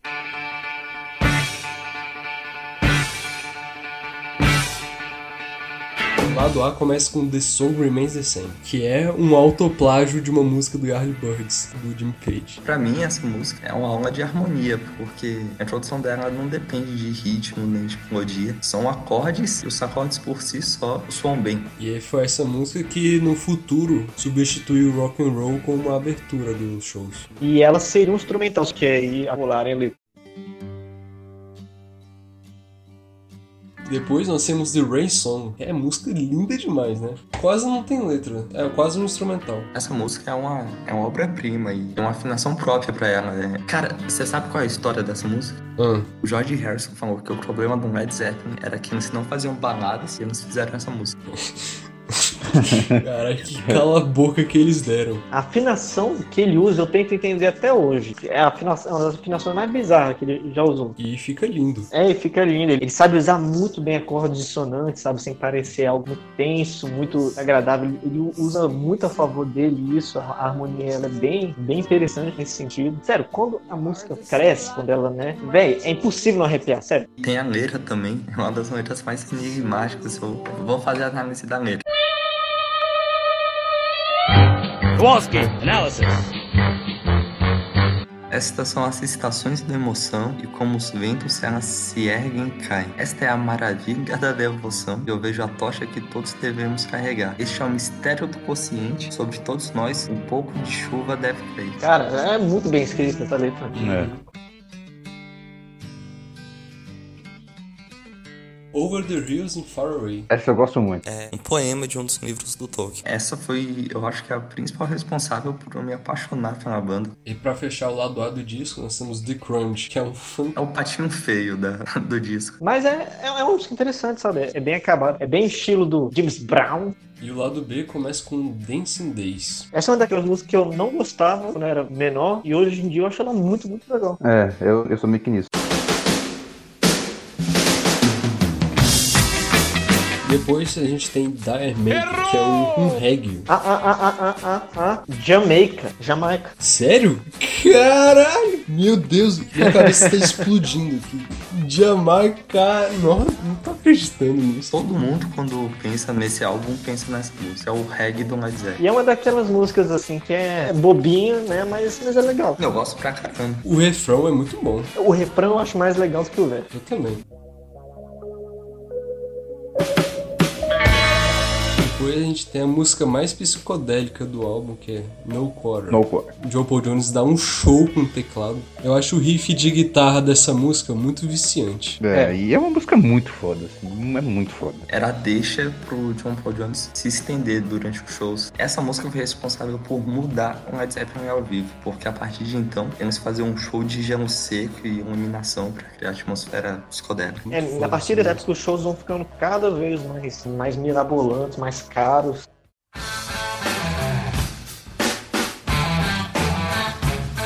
Pra finalizar esse álbum, nós temos The Ocean, outra música com um riff excepcional. É. Ela é legal que ela fala um pouco até do, do público deles. O The Ocean seria uh, público, né? É a, a multidão, né? Nessa época, o Jimmy começou a se relacionar com uma grupo, a Gloria Maddox. Mas ela só tinha 15 anos, enquanto ele tinha quase 30. E por isso ele foi acusado de pedofilia. Mas por pedofilia, não tem como. É justiça. Ele tinha o dobro da idade dela. É insano. E mas, um detalhe também é que o Jim Page não foi o único a se envolver com ela. Teve outros músicos também. É, ela era uma grupo famosa. Pois é. Vocês já viram foto dela? Já. Uhum. Era uma moça muito bonita, vocês não acham? Ela é bonita mesmo. Ela já se envolveu, além do Jimmy Page, com o David Bowie e o Mick Jagger. Além de toda a questão de destruir hotel, essas coisas pelas quais eles É, são não, isso eles faziam sempre. Eles foram banidos de um hotel lá no Japão por causa disso. Pra vocês terem ideia, o John Bonham chegava a andar pelos corredores de hotéis com a moto dele. No, no show do Japão, o John Bonham e o, e o Richard Cole fizeram uma luta de katanas no saguão do, do hotel. O que podia dar errado? E teve um fotógrafo que tava viajando com a banda que ficou muito amigo do John Paul Jones, porque ficou dormindo no sofá do quarto dele, depois que o John Bonham destruiu a cama do cara. E foi nessa época também que o Page começou a receber ameaças de morte. E depois ele descobriu que quem mandava essas ameaças era uma garota da família do Charles Mason, cara. Caralho. Sinistro. Esses crimes de destruir hotel fazia parte de, de toda a cultura que eles tinham de apavorar as cidades por onde eles iam. Existem algumas histórias bem famosas. Uma delas, a minha favorita, é bem no início da carreira, o Jimmy Page fez o John Bonham se vestir de garçom e entregar Jimmy Page para as fãs num carrinho de restaurante. Foi na turnê desse álbum lá no, em um show no Madison Square Garden que eles gravaram que no futuro se torna um filme deles, o The Song Remains the Same. E também foi num desses shows em Nova York, 200 mil dólares somem dos cofres da banda. O Peter Grant fica furioso, ele arruma até confusão com o road manager da banda. Mas depois eles descobrem que foi a máfia que roubou esse dinheiro. E claro, eles deixam pra lá, né? Os shows do Led Zeppelin estavam cada vez melhores, maiores tudo mais, cada vez mais shows, mas isso foi começando a custar pra eles, sabe? É aquilo de fazer show de mais de duas, três horas e aí fazendo diversos turnês e os caras foi começando a, a encher, sabe? E com essa dinâmica de fazer show 4 horas e tudo, a banda começou a se desgastar. E quando eles foram compor o próximo álbum, que foi por acaso o primeiro com o próprio selo deles, Samsung foi a gravadora que eles fundaram depois que o contrato deles com a Atlantic acabou. Foi fundada pelo Jimmy e o Peter Grant. E foi a gravadora que eles lançaram os discos até o final. Uma coisa interessante é que na, na festa de estreia da Swan Song, em vez de levar um cisne, eles levaram um ganso. Os caras acharam que ninguém fosse notar a diferença, mas obviamente notaram e o Peter Grant ficou puto. 哼 嗯 é, é, pega um animal parecido. O cara ficou puto com a incompetência dos caras em achar um cisne. Pô, mas pegar um cisne não deve ser fácil. Um, um dia desse eu tive que ir na UNB, aí eu fui andando. Aí eu não sei se vocês já viram, tem uns gansos que moram lá perto, sabe? Nunca vi. Nunca vi, não. Ganso? É uns gansos que ficam na rua. Aí eu pensei, poxa, eu vou passar por eles e atravessar a faixa de pedestre. Não vai dar em nada. Eu fui atacado pelo ganso pai. Muito triste. Não sei o que ainda de mim. Ganso é filha da puta, cara. Eles vão atrás de você mesmo. Eu até pensei em vou dar uma capoeira nesse ganso moral, cara. Pois é. Ai, ai, vamos voltar. Eles lançaram House of the Holy em 1973, engajaram nessa turnê maluca e já no final de 73 eles começaram a compor. Mas quando eles estavam lá no estúdio, o Joe Paul Jones começou a ficar muito estressado, começou a ameaçar sair da banda. O negócio Exato. tava feio. E aí o Peter Grant falou, não, não sai não, tal. Aí ele propôs uma pausa, né? Eles dão uma férias pro Joe Paul Jones. É. E nisso, eles deixam o estúdio que eles estavam para a primeira banda contratada pelo novo selo deles, a Swan Que é o Bad Company, que era a nova banda do ex-vocalista do Free, Paul Rogers. A música mais famosa do Bad Company é Can't Get Enough. Foi um ato muito importante. Eu acredito que esse ato tenha sido crucial para eles terem, no fim, lançado um álbum duplo. Com certeza. Depois dessas férias, no início de 1974, eles voltam a gravar e eles já embalam e fazem oito músicas direto. E com essas oito músicas, eles preencheriam três lados de disco, quase um álbum duplo. Então eles pegam algumas músicas que ficaram fora dos outros álbuns para completar e ficar um disco duplo. Esse é o álbum favorito dos integrantes. A capa desse disco é muito especial, né? Porque é um prédio com várias janelas, mas a questão é que dentro da capa do álbum existiam várias placas. Você trocava a placa que ficava na frente e mudava a imagem que estava na janela. Esses prédios são típicos de Brooklyn. Até aparece eles no Todo Mundo Deu Chris. O primeiro lado dos quatro lados desse disco começa com Custard Pie. É um começo bem legal pro álbum, é bem bacana. É engraçado, eu acredito que a música seguinte deveria melhor como uma entrada, mas aí é opinião. Essa música apresenta algo que é meio identitário pro disco, que ela e várias outras que vão vir tem uma pegada muito parecida com James Brown e Stevie Wonder, algo meio funk, um pouco de Little Richard.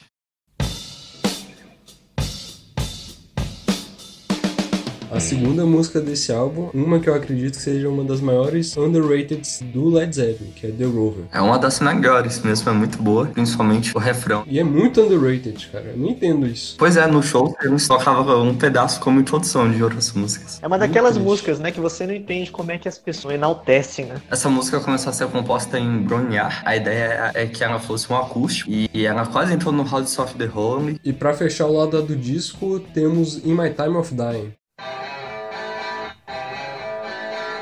E o lado B começa com House of the Holy, que é a música que deu o nome do álbum passado. Finalmente dá as caras nesse álbum. Eu gosto bastante dessa música. Dá pra ver que eles experimentam um pouco mais, assim. Ao mesmo tempo que ela tem um lado um pouco mais hit, ela também tem suas particularidades. Em seguida tem Trampled Underfoot.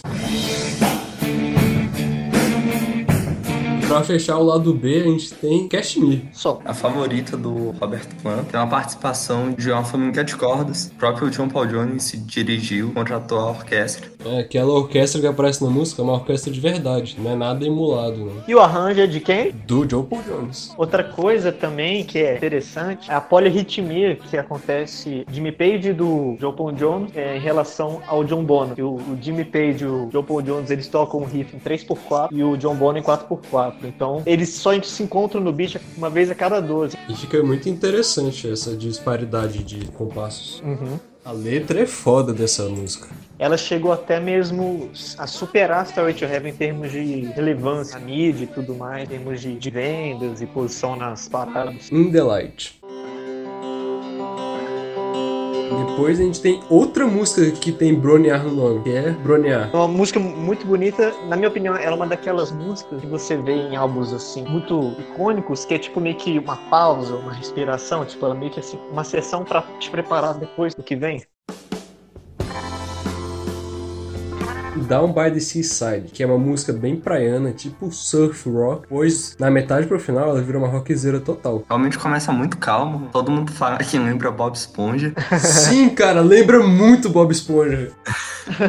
Eu gosto bastante da letra dela. Ela fala um pouco, tipo assim, de um clima bucólico, pessoas vivendo a tranquilidade do campo e comparando, assim, de uma forma um pouco crítica as pessoas da cidade que vivem um ritmo muito acelerado. Na parte que eles falam See How They Run. É, exato, sempre na correria. E pra fechar lá do C, tem New Year's Gone. Eu fico sem palavras com essa música. Ela é impecável. É mais uma daquelas músicas assim que eu não conseguiria nem pensar em mudar alguma é. coisa, sabe? Exato. O solo Também. dela é sensacional. É bem isso que o Bruno disse mesmo. No, no final da música, quando eles vão tocando diversos temas que eles apresentaram anteriormente, a música ganha uma vida impressionante. E a letra também é muito bonita, falando sobre o antigo romance do Robert Plant, como são as coisas do destino. Enfim, é muito bacana. O último lado, o lado D, começa com Night Flight, The Wanton Song, Boogie with Stu. A gente já comentou dele, inclusive. E quase fechando o álbum, Black Country Woman, Sick Again. Finalmente acaba esse álbum. E eles lançam esse álbum no início de 1975. E depois do lançamento dele, a banda deu um estouro de popularidade. Todos os álbuns que eles lançaram, inclusive esse, foram pro top 200 da Billboard. Não é pouca coisa, não. É, Eles fizeram muito dinheiro por causa disso. E se eles voltassem pra Inglaterra, 95% ia ser taxado como imposto. Então eles viraram exilados fiscais. E eles não são a única banda que faz isso, né? Vai virando um pouco uma moda, né? Inclusive, eu li num livro que o Jimmy Page co- comentou na entrevista comentários a favor da Dama de Ferro na época, porque era um governo mais liberal e ia contra isso de taxar as bandas. Então, como eles não podiam voltar pra casa, eles foram em turnê. E durante essa turnê, o Bonham começou a ficar fora de controle. Ele quase estupra uma aeromoça do Starship. Os outros integrantes da banda tiveram que intervir e, como ele era um touro, deu muito trabalho. A partir desse momento as coisas vão ficando bem sérias, assim, as coisas que o Bonham vai fazendo. E muito disso tem a ver tanto com o estilo de vida que ele estava levando, né? bebendo muito cada vez mais, sendo cada vez mais agressivo. E também justamente o que o dele falou dele ficarem longe de casa. O Bonham, ele era o mais reclamava disso, mais falava que tinha saudade de casa, ficava desanimado. mas ao mesmo tempo o cara era músico, ele meio que sabia que ia ser assim. Mas né? realmente tem essa questão de que todo mundo que estudou a banda, jornalistas da época, dizem que o John Bonham era aquela figura muito apegada à esposa e ao filho, e que ele vivia numa condição psicológica de fazer o que fazia por sentir muita falta deles. Ele ficava incontrolável nas turnês, causava muitos problemas. Inclusive, teve um episódio que ele levou um nocaute de um segurança do bar Rainbow. No final da turnê, eles finalmente voltam pra Inglaterra, mas é só pra fazer cinco shows no Earl's Court, que os É. ingressos se esgotam em poucas horas. Esse show que eles fizeram é, no Your Skirt, que foram cinco shows shows em cinco noites diferentes. Foram shows muito marcantes, assim. Inclusive, em uma dessas noites aí, quando eles tocam Starry to Heaven, dizem assim que é uma das melhores performances deles da, da música ao vivo. Tanto que se você for no YouTube pra pesquisar, vai ser uma das primeiras que vai aparecer eles tocando Starry nesse show. E tem que considerar que naquela época não tinha internet. Então, pra se esgotar em poucas horas, fizeram fila pra comprar esses ingressos. Exato. E o ingresso deles não era nada barato, viu? Isso, inclusive, foi motivo de, de crítica que eles tiveram. O ingresso na época chegava assim a umas 75 libras. Pode parecer pouco hoje, mas na época isso era coisa pra caramba. E essa turnê foi muito exaustiva. Até que depois que ela terminou, eles todos decidem tirar férias da banda. De todo jeito, tinha que tirar férias, eram exilados. Nessas férias, o Plant vai com a família pra Grécia. E lá, quando a mulher dele tava dirigindo, ela bate o carro e todos se acidentam. Inclusive, o Plant quebra as pernas. E por causa do exílio fiscal, ele não podia voltar pra Inglaterra. Aí ele teve que se tratar fora do país dele. Foi um acidente grave, assim, não foi tipo um acidente pouquinho, não. Como o Plant estava acidentado e exilado, ele foi fazer a fisioterapia dele em Malibu, nos Estados Unidos. E ele ficou lá sozinho porque a mulher e os filhos não puderam viajar, porque eles tiveram que ficar internados lá na Grécia. Exato. Quando o Plant estava lá em Malibu, o Page foi pra lá para eles começarem a compor um novo álbum, já que não tinha mais nenhuma sobra porque eles usaram todas para completar os quatro lados do último álbum. Pelos relatos, o Robert Plant estava pé da vida, né? É claro, né? Ele tava longe da família, tava sem poder andar, cadeira de rodas, é, dependente de todo mundo. Tava sendo até questionado se ele ia mesmo voltar a andar ou não, porque existia a possibilidade dele não voltar a andar. Porque foi sério, assim. E você imagina lidar com o processo de composição enquanto você tá passando por um momento desses, né? Pois é. Aham. É inspiração pura. Duas das músicas mais bonitas que o Robert Plant escreveu foi um momento de tragédia, o que é justificável, né? É, você tem que extravasar de algum jeito. Pois é. E o Page e o Plant compõem esse álbum praticamente sozinhos. Exato. Depois que eles terminam, eles chamam o Bona e o Jones só pra gravar. É, vem aí, grava essa parte e vai embora. É tipo isso. Quando eles iam começar a gravar, teve uma tempestade sinistra lá nos Estados Unidos, onde eles estavam. E como o Page era super supersticioso, ele viu isso como um sinal de mau presságio pra eles. Então eles tiveram que procurar outro lugar pra gravar. O Plant, ele tinha escutado de um estúdio bem famoso em Munique, e ele não sabia muito bem como era. Aí eles foram. Quando eles descobriram, ficava no porão de um hotel lá na Alemanha. É. Aí você imagina um cara que já tá com a mobilidade ultra Pois é. ficar num porão.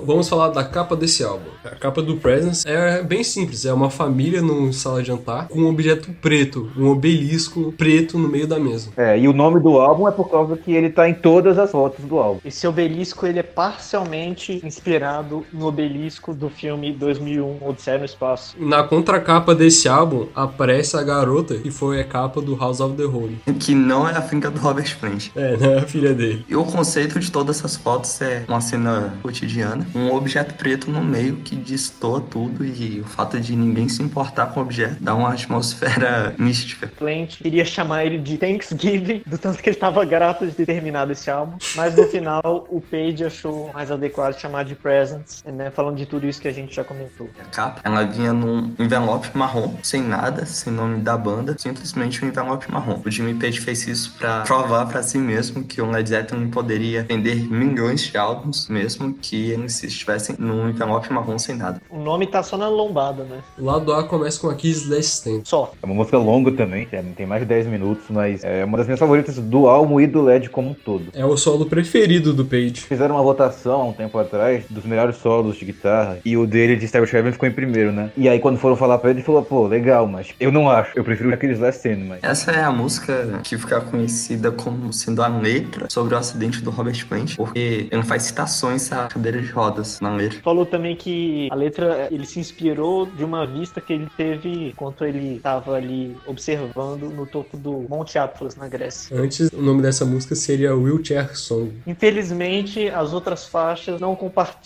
do mesmo nível de grandeza dessa música, o que é compreensível, mas acaba que nós temos um gostinho do que achavam que ia ser o álbum e não acaba se concretizando. Depois a gente tem For Your Life, que é uma daquelas músicas que o Plant faz com raiva. Ele critica muito a cultura do uso de cocaína lá em Los Angeles. Porque a cocaína estava se tornando um grande problema para o Led Zeppelin. O John Bonham, desde sempre, um grande viciado. O Robert Plant também estava se viciando nessa época. Depois ele se tratou. Mas o Jimmy Page estava começando a se afundar e era ele quem mais ia sofrer. No próximo álbum, ele praticamente não vai participar porque ele vai estar um grande viciado em cocaína. Se pesquisar foto dele nessa época, o Jimmy Page tá só o osso e a pele. E a última música desse lado é o Royal Orleans. A temática é um pouco parecida com a de For Your Life. A história ela é bem maluca. Ela seria meio que uma reflexão sobre a vida de alguns astros do rock. E também ela fala sobre alguém que acorda em uma cama do lado de uma drag queen em um hotel em Nova Orleans. E acontece que essa pessoa supostamente era bem próxima à banda. Nessa época, tá acabando aquelas bandas que se inspiravam no psicodélico e no progressivo. E tá começando a surgir quem vai dominar nos anos 80, que são os punks. Por mais que hoje em dia a gente veja os dois como rock and roll, os dois se odiavam. Os punks rejeitavam todo o virtuosismo do rock and roll. É, os excessos, né? É, os excessos, o solos de 40 horas. 40 horas não, 40 minutos. Mas também a arrogância do pessoal, né, Gil? São gerações diferentes. Mas eu vou falar uma coisa polêmica aqui. Os caras do punk também eram chato pra caralho. O progressivo é melhor, só reclama que não consegue fazer. É, três acordes a música tá feita. Lado B começa com Nobody's Fault But Mine. Depois, Candy Store Rock, que é um rockabilly. Eles até lançaram como single nos Estados Unidos essa música. É. Que remetia muito à década de 50 dos Estados Unidos, com Elvis Presley. Isso. Eu vou contar essa aí. Baby, baby. Essa parte do Baby remete muito ao Elvis Presley. Oh, baby, baby. Eles conheceram Elvis, né? Essa história, aliás, ela é bem interessante. Que eles foram visitar ele na casa dele e o Peter Grant sentou em cima das pernas do Elvis Presley. Quebrou as pernas do Elvis, né? o Peter Grant gordão daquele dia deve ter quebrado as pernas do cara. É, Eles acharam que o Elvis fosse ficar puto com ele, assim, mas o. Pelo que a gente meio que escuta do Elvis, ele era um cara bem, bem tranquilão, assim, e ele fez só uma, uma piada. assim. Tem aquela ironia de que todos eles eram muito fãs do Elvis Presley. Aí o Elvis Presley pegou o autógrafo deles pra dar pra filha. Quase terminando o álbum Hot's On For Nowhere.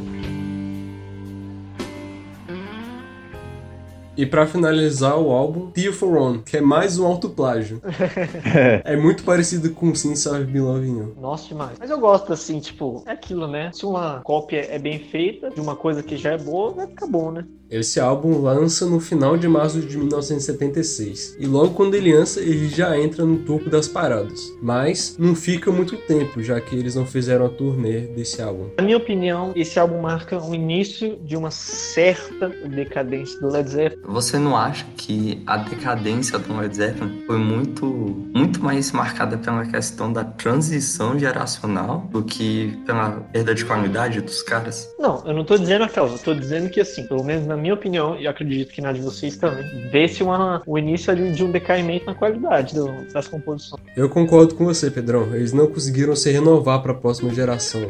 E já que não teve turnê por causa da condição do Robert Plant, eles finalmente lançaram o filme deles, o The Song Remains the Same, que foi gravado num show do Madison Square Garden na turnê do House of the Holy em 1973. Lançaram três anos depois da gravação. A ideia inicial era que fosse só um vídeo sobre o show, e ainda bem que deu errado, porque ia ser chatíssimo. O filme é gigante, em quase três horas, é cheio de excessos, e dizem que quando eles foram apresentar pro pessoal da gravadora, muita gente dormiu no filme. Na premiere do show, muita gente dormiu. Até o chefão da Atlantic dormiu durante a estreia. Nossa.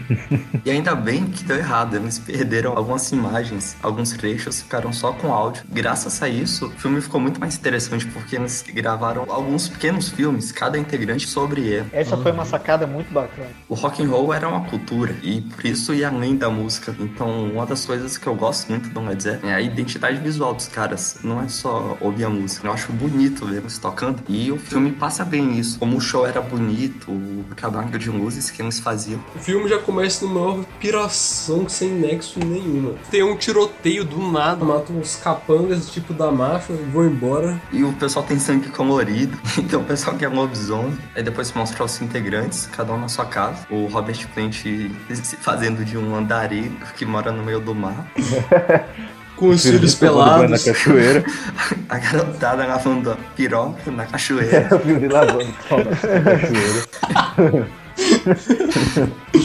o John Paul Jones lendo História Gigante para as duas filhas dele. E ele tava com um cabelinho meio que de esfregão, uma coisa meio que de gnomo, muito feia. Aí mostra o pessoal chegando na cidade, descendo do aeroporto, andando por Nova York com escola. Uhum. Até eles chegarem no Madison Square Garden, que é quando começa o show. Tentam mostrar os bastidores. Só que eu acho ridículo que é só o Peter Grant indo atrás de um pessoal que tá vendendo camisa pirata dentro do estádio. É muito ridículo, é super É desnecessário. muito chato essa parte. Aí a primeira cena é do John Paul Jones e a música é No Quarter. Ele tenta passar. É uma atmosfera vampiresca. Começa com ele tocando um rogão numa, igreja gótica. E depois as cenas dele cavalgando com outros cavaleiros, vestido como um médico da peste, cavalos negros na noite. E no final ele tira a máscara e a gente pensa, oh, é o John Paul Jones. Aí depois dessa historinha do John Paul Jones, tem a dobradinha mais sensacional, que é a do som Remains the pro The Rolling Stone.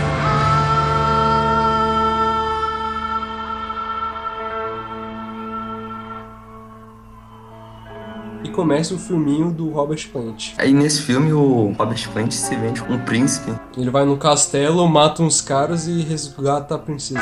O Jimmy Page retrata um, uma das filosofias da Mr. Crowley, que é a questão da morte da criança interior. Mostra ele subindo uma montanha, chegando lá em cima ele encontra o eremita, muito parecido com o eremita da capa do Led Zeppelin 4. Aí ele vê que o eremita tem o próprio rosto dele. O rosto do eremita envelhece, vira um bebê, passa por essa transição. E o eremita pega o arco de violino. E o arco de violino tá presente porque a música desse filminho é Daisy and Confused, meia hora de Jimmy Page batendo na guitarra com arco de violino.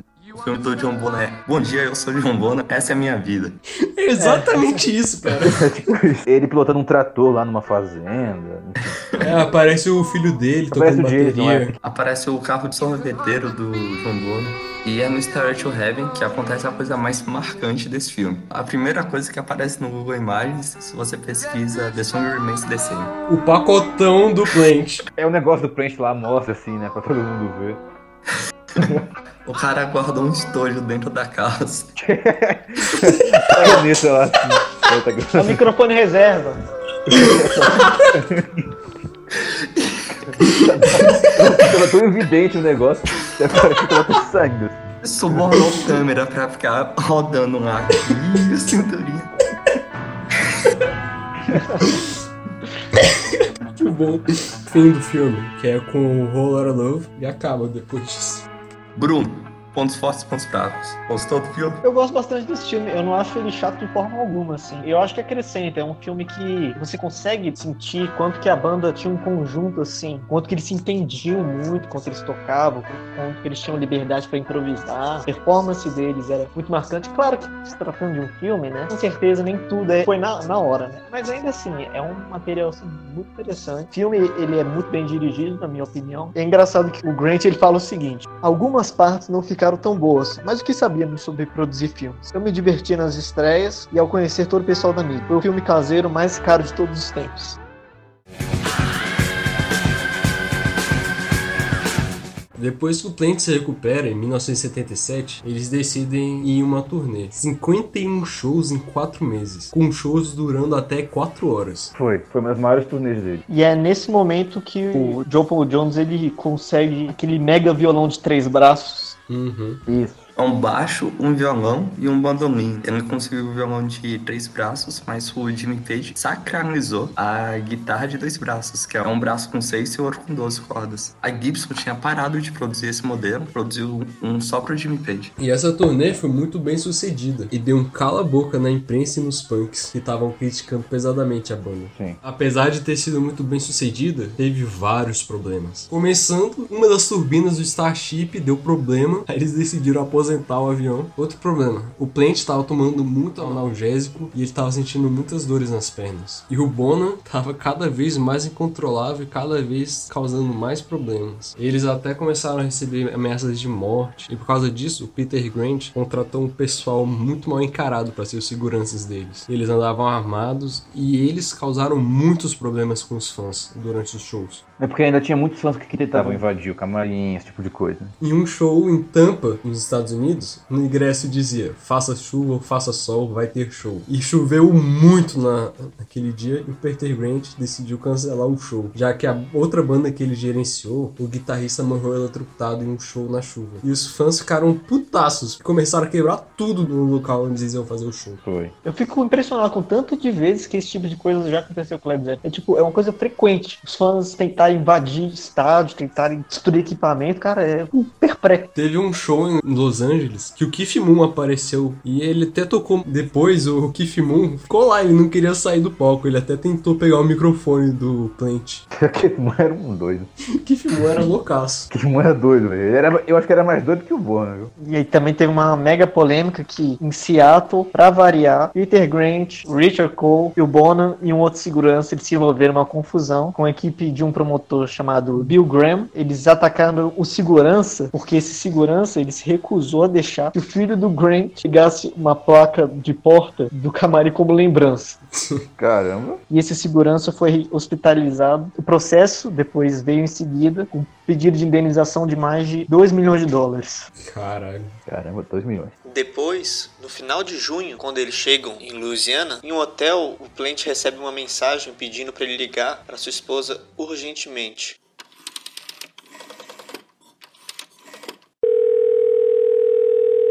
Ele liga Alô? Maureen, eu recebi seu recado. O que aconteceu? Tá tudo bem? Então, Robert, Carrick está passando muito mal. Eu ligo pra você se tiver alguma notícia. Poucas horas depois, ela liga novamente. Maureen, alguma notícia? Nosso filho morreu, Robert. Depois de receber essa mensagem, obviamente, ele fica arrasado e a turnê é cancelada. E ele volta imediatamente pra Inglaterra. Só que ele volta sozinho. Não, ele volta com o Bono. Com o Bono, na verdade, isso. Mas os outros dois não voltaram. O Jimmy Page e o John Paul Jones não voltaram. E isso deixou o Plant meio magoado. Eles não foram no enterro do cara, que só foi o, o Bono. E por causa desse incidente, eles dão uma pausa na banda, até o Plant se recuperar psicologicamente. É. E o Plant considerou sair da banda e virar professor de inglês. Olha só. Pois é. Vamos lá, crianças. Ma, ma, ma, ma, ma. Ele ia chegar assim, does anybody remember last class? A gente rindo aqui no momento triste, né? Não, ó. Com essa pausa da banda, o Page aproveita e ele vai pra reabilitação. Ele acaba sendo que fica mais ativo nesse processo. Durante esse período, não surpreendentemente, começa a vir um monte de gente, um monte de rumor dizendo que a banda ia acabar, e isso já era ultra frequente, imagina nesse momento. E o Jimmy Page simplesmente falava: Olha, se depender de mim, a banda continua totalmente. Eu acredito que a banda vai voltar e nós iremos dar né, ao Robert Plant o tempo que ele precisar. E quem convenceu o Plant a não sair foi o John Bono. Eu acho isso muito bonito. Os caras, do início ao fim, eles se mantiveram unidos, sabe? Mantiveram uma amizade que, além de um contrato profissional, Eles eram amigos antes de serem só companheiros de banda. Isso é uma coisa interessante que geralmente quando você pega alguns desses supergrupos, muitas vezes a relação entre os músicos não é tão boa, às vezes acaba sendo um negócio mais pela música, pelo resultado, né, pelo profissionalismo. É o caso, por exemplo, do Cream, né, do Deep Purple. no Cream, o baixista e o baterista se odiavam. Foi por isso que a banda acabou. Pois é, já no, no caso do Led Zeppelin, realmente, você pega que em todo momento, assim, eles não havia uma divergência, assim, de ah, é, a banda continua, a gente pode pensar em alguém para substituir. Eles nunca pensavam nisso, sabe? Pelo menos nunca expressaram isso. No ano seguinte, em 1978, a Maureen, que é a esposa do Plant, engravida de novo. Isso dá um ânimo a mais pro Plant. Ele até volta a cantar nos bares da cidade dele. Ele passa a fazer muitas participações com bandas ali conhecidas, ali membros ali da Samsung, né? Depois o Plant estava lendo no jornal e ele vê que o Roy Harper estava compondo com o Jimmy Page. E ele fica, mas que porra é essa, né? Aí ele liga pro Page imediatamente pra mostrar que ele ainda tinha interesse em ter a banda do Led Zeppelin. E eles marcam um ensaio com todos os quatro. E fazia um bom tempo que eles não tocavam juntos, né? É, esse ensaio foi um desastre total. E depois disso, eles continuam separados por mais um tempo.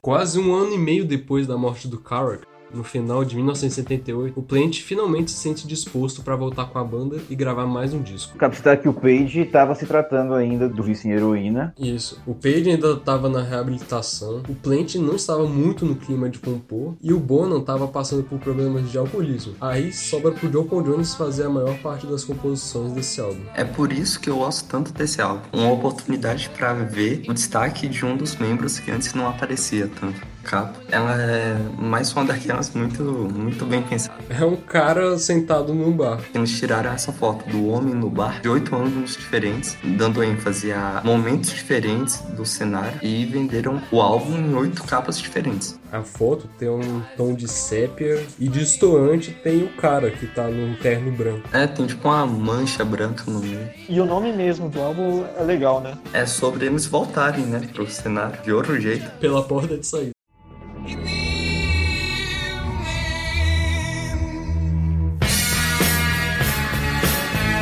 Lado A, começa com In The Evening. É aquele vozeirão no começo. In the evening. Logo em seguida, Southbound Soul Race. É a música em que o Jimmy Page mais participou. A música é energia lá em cima. Em seguida, Full in the Rain, que é um trabalho excepcional do Bonham. Uma das provas de que esse álbum não é fraco. Essa é a minha favorita do álbum. É uma música bem carnavalesca. Na legal bateria empatada com Auron Details. E ele faz uma, uma panritmia. Enquanto ele faz o meio tempo com a caixa e os pratos, ele faz outro ritmo com um bumbo. Fora que também tem aquela parte de samba, né? Sim, tem um interlúdio que entra uns sapitos, uns iaiaia. E também é uma daquelas músicas que contam uma história. Eu acho que merece uma análise da letra. Vamos lá, análise de Full in the Rain. Solta a vinheta! Kowalski, analysis. É a história sobre um cara que está na chuva e ele fica se perguntando: Poxa, ela não vem pro encontro, ela não gosta de mim, ela esqueceu. E no fim da música, ele percebe que ele tá no bloco errado. Muito bom. Que panaca! É, é muito emocionante. Pra finalizar esse lado A, a gente tem um country, hot dog. E começa do melhor jeito, o Robert Plant falando, hot dog! E ela é curta mesmo, Luiz. Porque a que vem depois é a segunda maior do Led Zeppelin. Começamos lado B com Carlos Lambra. Como é que fala? Carlos Alhambra. Como que é? Lado B começa com Carlos Alhambra. Não consegue, né? Carlos Lambra. Lado B começa com Carlos Lambra. É uma música que ela tem coisas muito interessantes sobre adventistas, assim. É uma música com muito potencial, mas que na minha opinião, John Paul John descendeu um pouco na, na praia dele. Quase terminando o álbum All My Love. Que é a música que o Plant escreveu em homenagem ao Karak. E por isso é a mais importante do álbum. E é a mais famosa. É, desse álbum é mais famoso. Tem um solo de teclado maneirão. Eu gosto muito da parte que a música muda de tom. Eu, eu acho que ela faz uma transição bem, bem interessante. Uma coisa que eu não entendo na música é que o nome é All My Love, mas o refrão é All of My Love. Ah, cara, com licença poética. Podia ser All of My Love. No, no Led Zeppelin 3 tem Auron Details, que o Robert Plant simplesmente come a letra toda no refrão, ao invés de falar All I got to give to you, ele fala Ah! É assim mesmo, é assim, exatamente. assim. Igualzinho. Não, calma. aí. Gabriel, põe aí.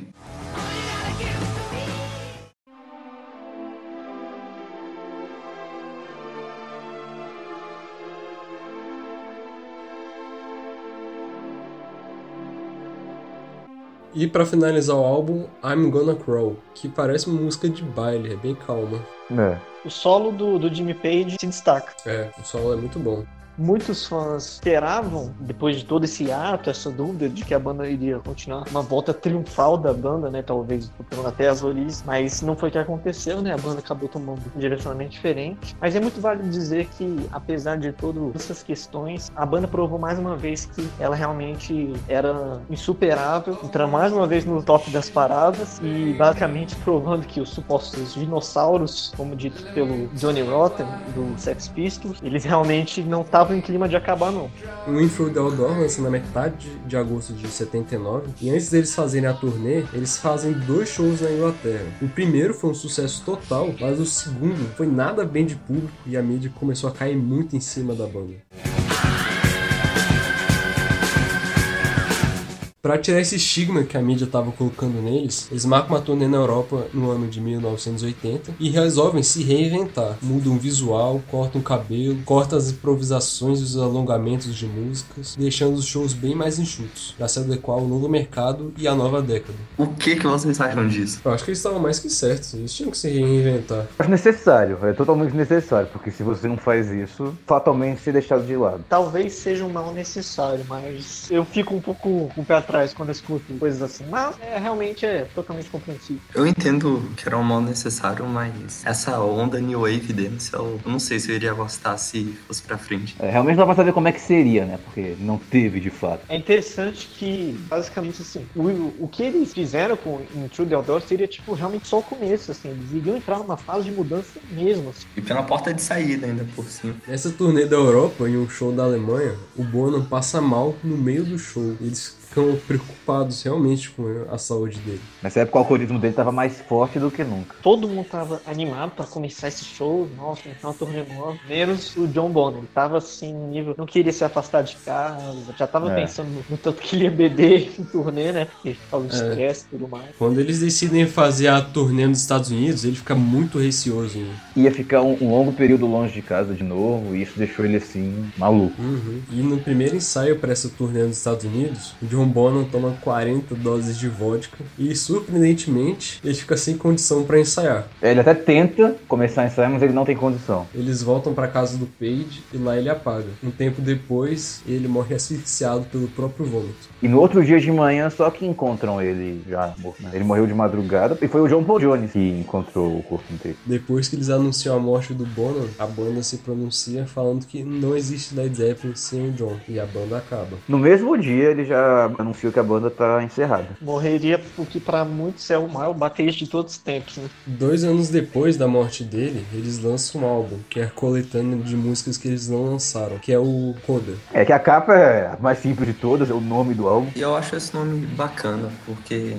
não é todo mundo que sabe. Uma coda é o final de uma sinfonia. Então aí eles estão falando que é o final de um Led Zeppelin. O nome é, é muito bem escolhido. É, muito bem escolhido.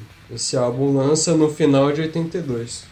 Muitas dessas faixas, e, e algo até curioso, foram aproveitadas de versões ao vivo. Então eu fico imaginando o trabalho ali do, do Jimmy Page ali de isolar o áudio do, do público, toda a reverberação, trazer isso pro contexto de estúdio, né?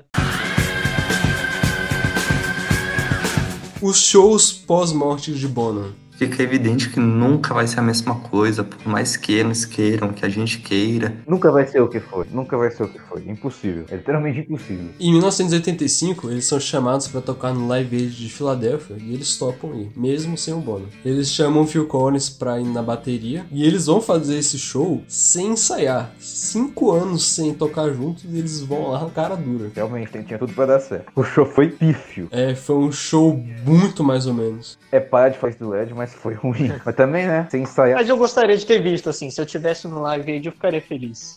E ainda para ajudar, o Plant estava numa turnê da carreira solo e a voz dele não tava lá essas coisas. Sempre que eu penso nesse show, eu me lembro de outra coisa, que é a participação do Robert Plant no show de despedida do Fred Mercury, que o Queen fez quando ele morreu. Ele canta Thank You e Amerofim Cowboy. Crazy Little Thing Called Love. Três anos depois, eles fazem um show para celebrar os 40 anos da Atlantic Records, que era a gravadora deles, antes da Swan Song. E quem toca a bateria nesse show é o filho do Bonham, o Jason Bonham. Que aí já é outro espírito. É, já foi um show melhor. É porque é algo mais sentimental, é, é o feeling do cara. Em 1994, no ano do Tetra do Brasil, Page e Plant se juntam para fazer um trabalho. E eles lançam dois álbuns. E o John Paul Jones fica bem chateado por ele não ter sido chamado. Eu vi um vídeo que eu não sei qual é o contexto, eles estão sendo premiados, mas cada um dá um discurso e o discurso do John Paul Jones é bem rapidinho, né? Ele fala, ah, eu queria agradecer fulano, fulano, e agradecer aos meus dois amigos que finalmente me lembraram do meu número de telefone. Os dois. Caramba. É, é muito engraçada a cara do Robert Plant do Jimmy Page na hora. Eu ia ficar triste depois de ouvir isso. É, sacanagem. Não, sacanagem não, pô. Uma vingança muito bem realizada.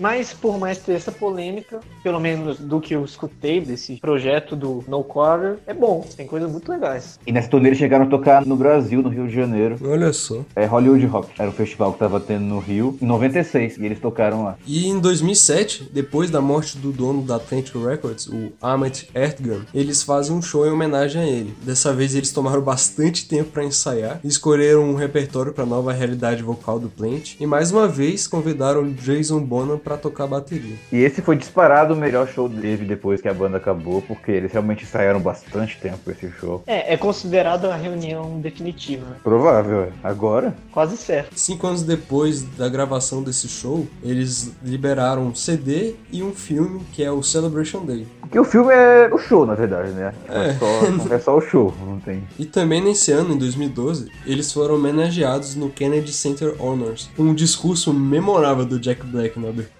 Foi, é verdade. Não, o, o discurso começa com Led Zeppelin. Bonzo! Bonzo! Tem hora que ele fala que eles venderam a alma pro capeta. E ele olha pra eles. Come on, guys. You know you did. Confessem que vocês fizeram isso aí. Eles chegam e falam: Led Zeppelin, melhores que os Beatles, melhores que os Stones, até melhores que o Tenacious D. Uau. Ah, Aí ele fala que o Led Zeppelin escreveu música sobre vikings, sobre amor, sobre vikings fazendo amor. É muito bom. Muito bom. E ele termina falando sobre a Zeppelin que é a maratona do Led Zeppelin. Quando você senta sua bunda na cadeira e escuta os oito discos direto. E muita gentileza dele ter dito que o Led Zeppelin era que os Beatles, que os Stones, mas o Jack Black já estava preparado. Ele disse que se sua opinião é diferente da dele, é porque você nunca fez a Zeppelin. Vamos falar rapidinho da vida de cada um. E hoje em dia cada um aparece na mídia vivendo sua vida. Jimmy Page primeiro, né? Ele hoje em dia é um chinês, mudou de nacionalidade. Ele mudou de etnia, mano. O cara mudou de nacionalidade, se fosse tanto pra virar chinês. Falou, estou a fim de ser um asiático. Ele veio morar no Brasil um tempo. Morou na Bahia, Chapada Diamantina. Tem, tem vídeos dele lá, tem uma reportagem da Record, você acha facinho no YouTube. A namorada dele, que é argentina, que foi com ele pra lá.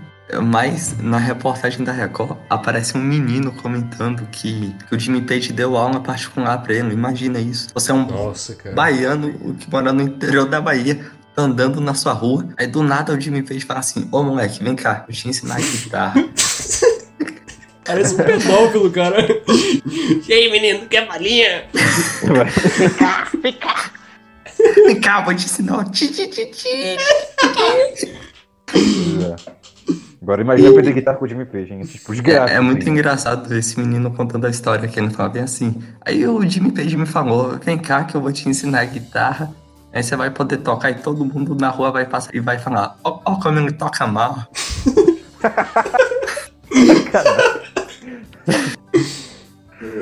Também falar da Casa Jimmy, que é uma, um desses centros de ajuda a crianças necessitadas que o Jimmy Page fundou lá na Chapada Diamantina. Ele foi até premiado pela coroa inglesa por causa disso. O Robert Plant seguiu com carreira solo. Virou um bulldog.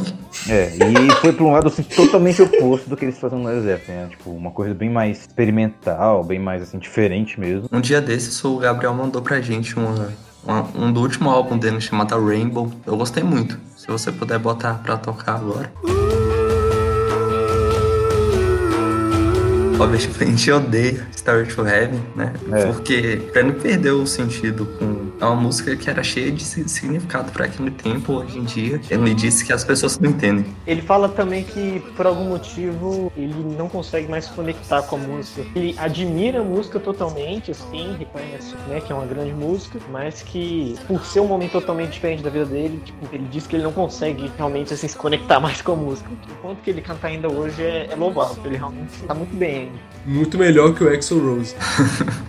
John Paul Jones. No início ele tentou lançar uma carreira musical pra filha dele. Não deu muito certo. Ele também fez uma banda com o Dave Grohl e o vocalista do Queens of Stone Age, mas é bem fraco. E só tem um álbum, né? É The Encrusted Vultures, o nome da banda. É, eu, eu vi comentários negativos disso, de certas pessoas, Tardelli. É, mas é sério, eu não gostei do álbum. Aí eu fui escutar, mas eu, eu, eu gostei assim, tipo, acho que bonzinho. Aí acabou com o Joe Paul Jones escondido, o Robert Plant com cara de bulldog e o Jimmy Page com cara de chinês. É uma carreira solo mesmo, tipo, de lançar álbum. Frequentemente foi o Robert Plant que teve. E agora, por que eles foram inovadores? Bom, o que a gente pode dizer, agora já aproveitando, fazendo um legado dele, o que muitas pessoas acabam atribuindo ao Led Zeppelin é deles terem reinventado o rock. E eu pessoalmente concordo com isso completamente. A noção que a banda tinha, a postura dela de adotar novos estilos, de trazer som mais pesado, mas ainda assim abraçando outros gêneros como blues, folk, o country. Os caras estavam completamente à frente do tempo deles. Claro que havia outras bandas com essa proposta, mas nenhuma delas fez da forma como o Led Zeppelin fez, de fato. O Jimmy Page é muito fundamental nessa parte. Por ele ser o produtor do- dos álbuns, ele foi responsável, né? É, por exemplo, na bateria, né, do John Bonham, que a bateria, até antes disso, ela não tinha um destaque tão grande assim, né? O Jimmy Page, ele deu um destaque maior. Exato. E mesmo eles não sendo banda de rock, eles flertaram com muitos outros gêneros. Sim, blues, folk. Pra mim, isso é o que eu mais gosto no, no Led Zeppelin. Coincidentemente ou não, eles também vieram de uma geração de bandas aí britânicas, de músicos que pra época eram virtuosos, assim, absolutos. Até hoje, se você for observar dessa forma, ainda são virtuosos, junto aí com Cream, com Deep Purple. E realmente, os caras,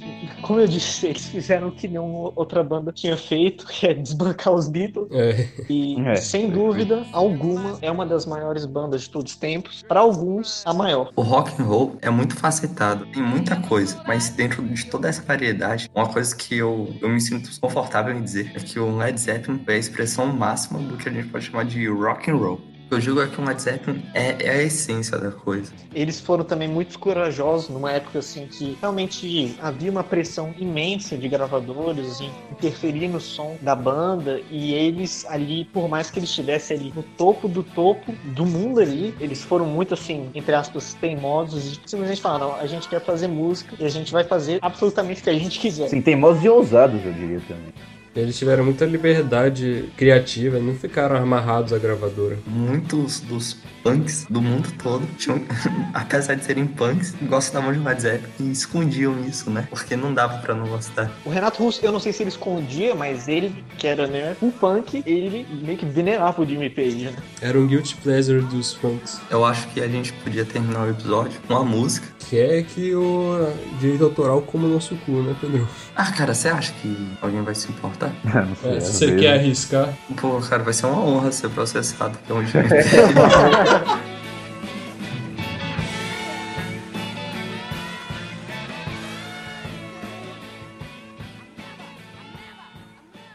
Eu adoro essa música, adoro, adoro. adoro como que é, Pedro Luiz. Como que é? Adoro essa música. Adoro essa música.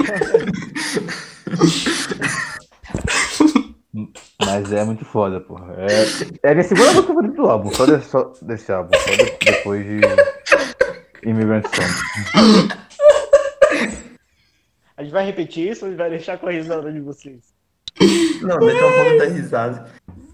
Beleza. É, é, é, É, um que eu estava melhores- falando mesmo, adoro, adoro. Muito bom. E é isso aí. Acabou, então acabou, acabou o programa.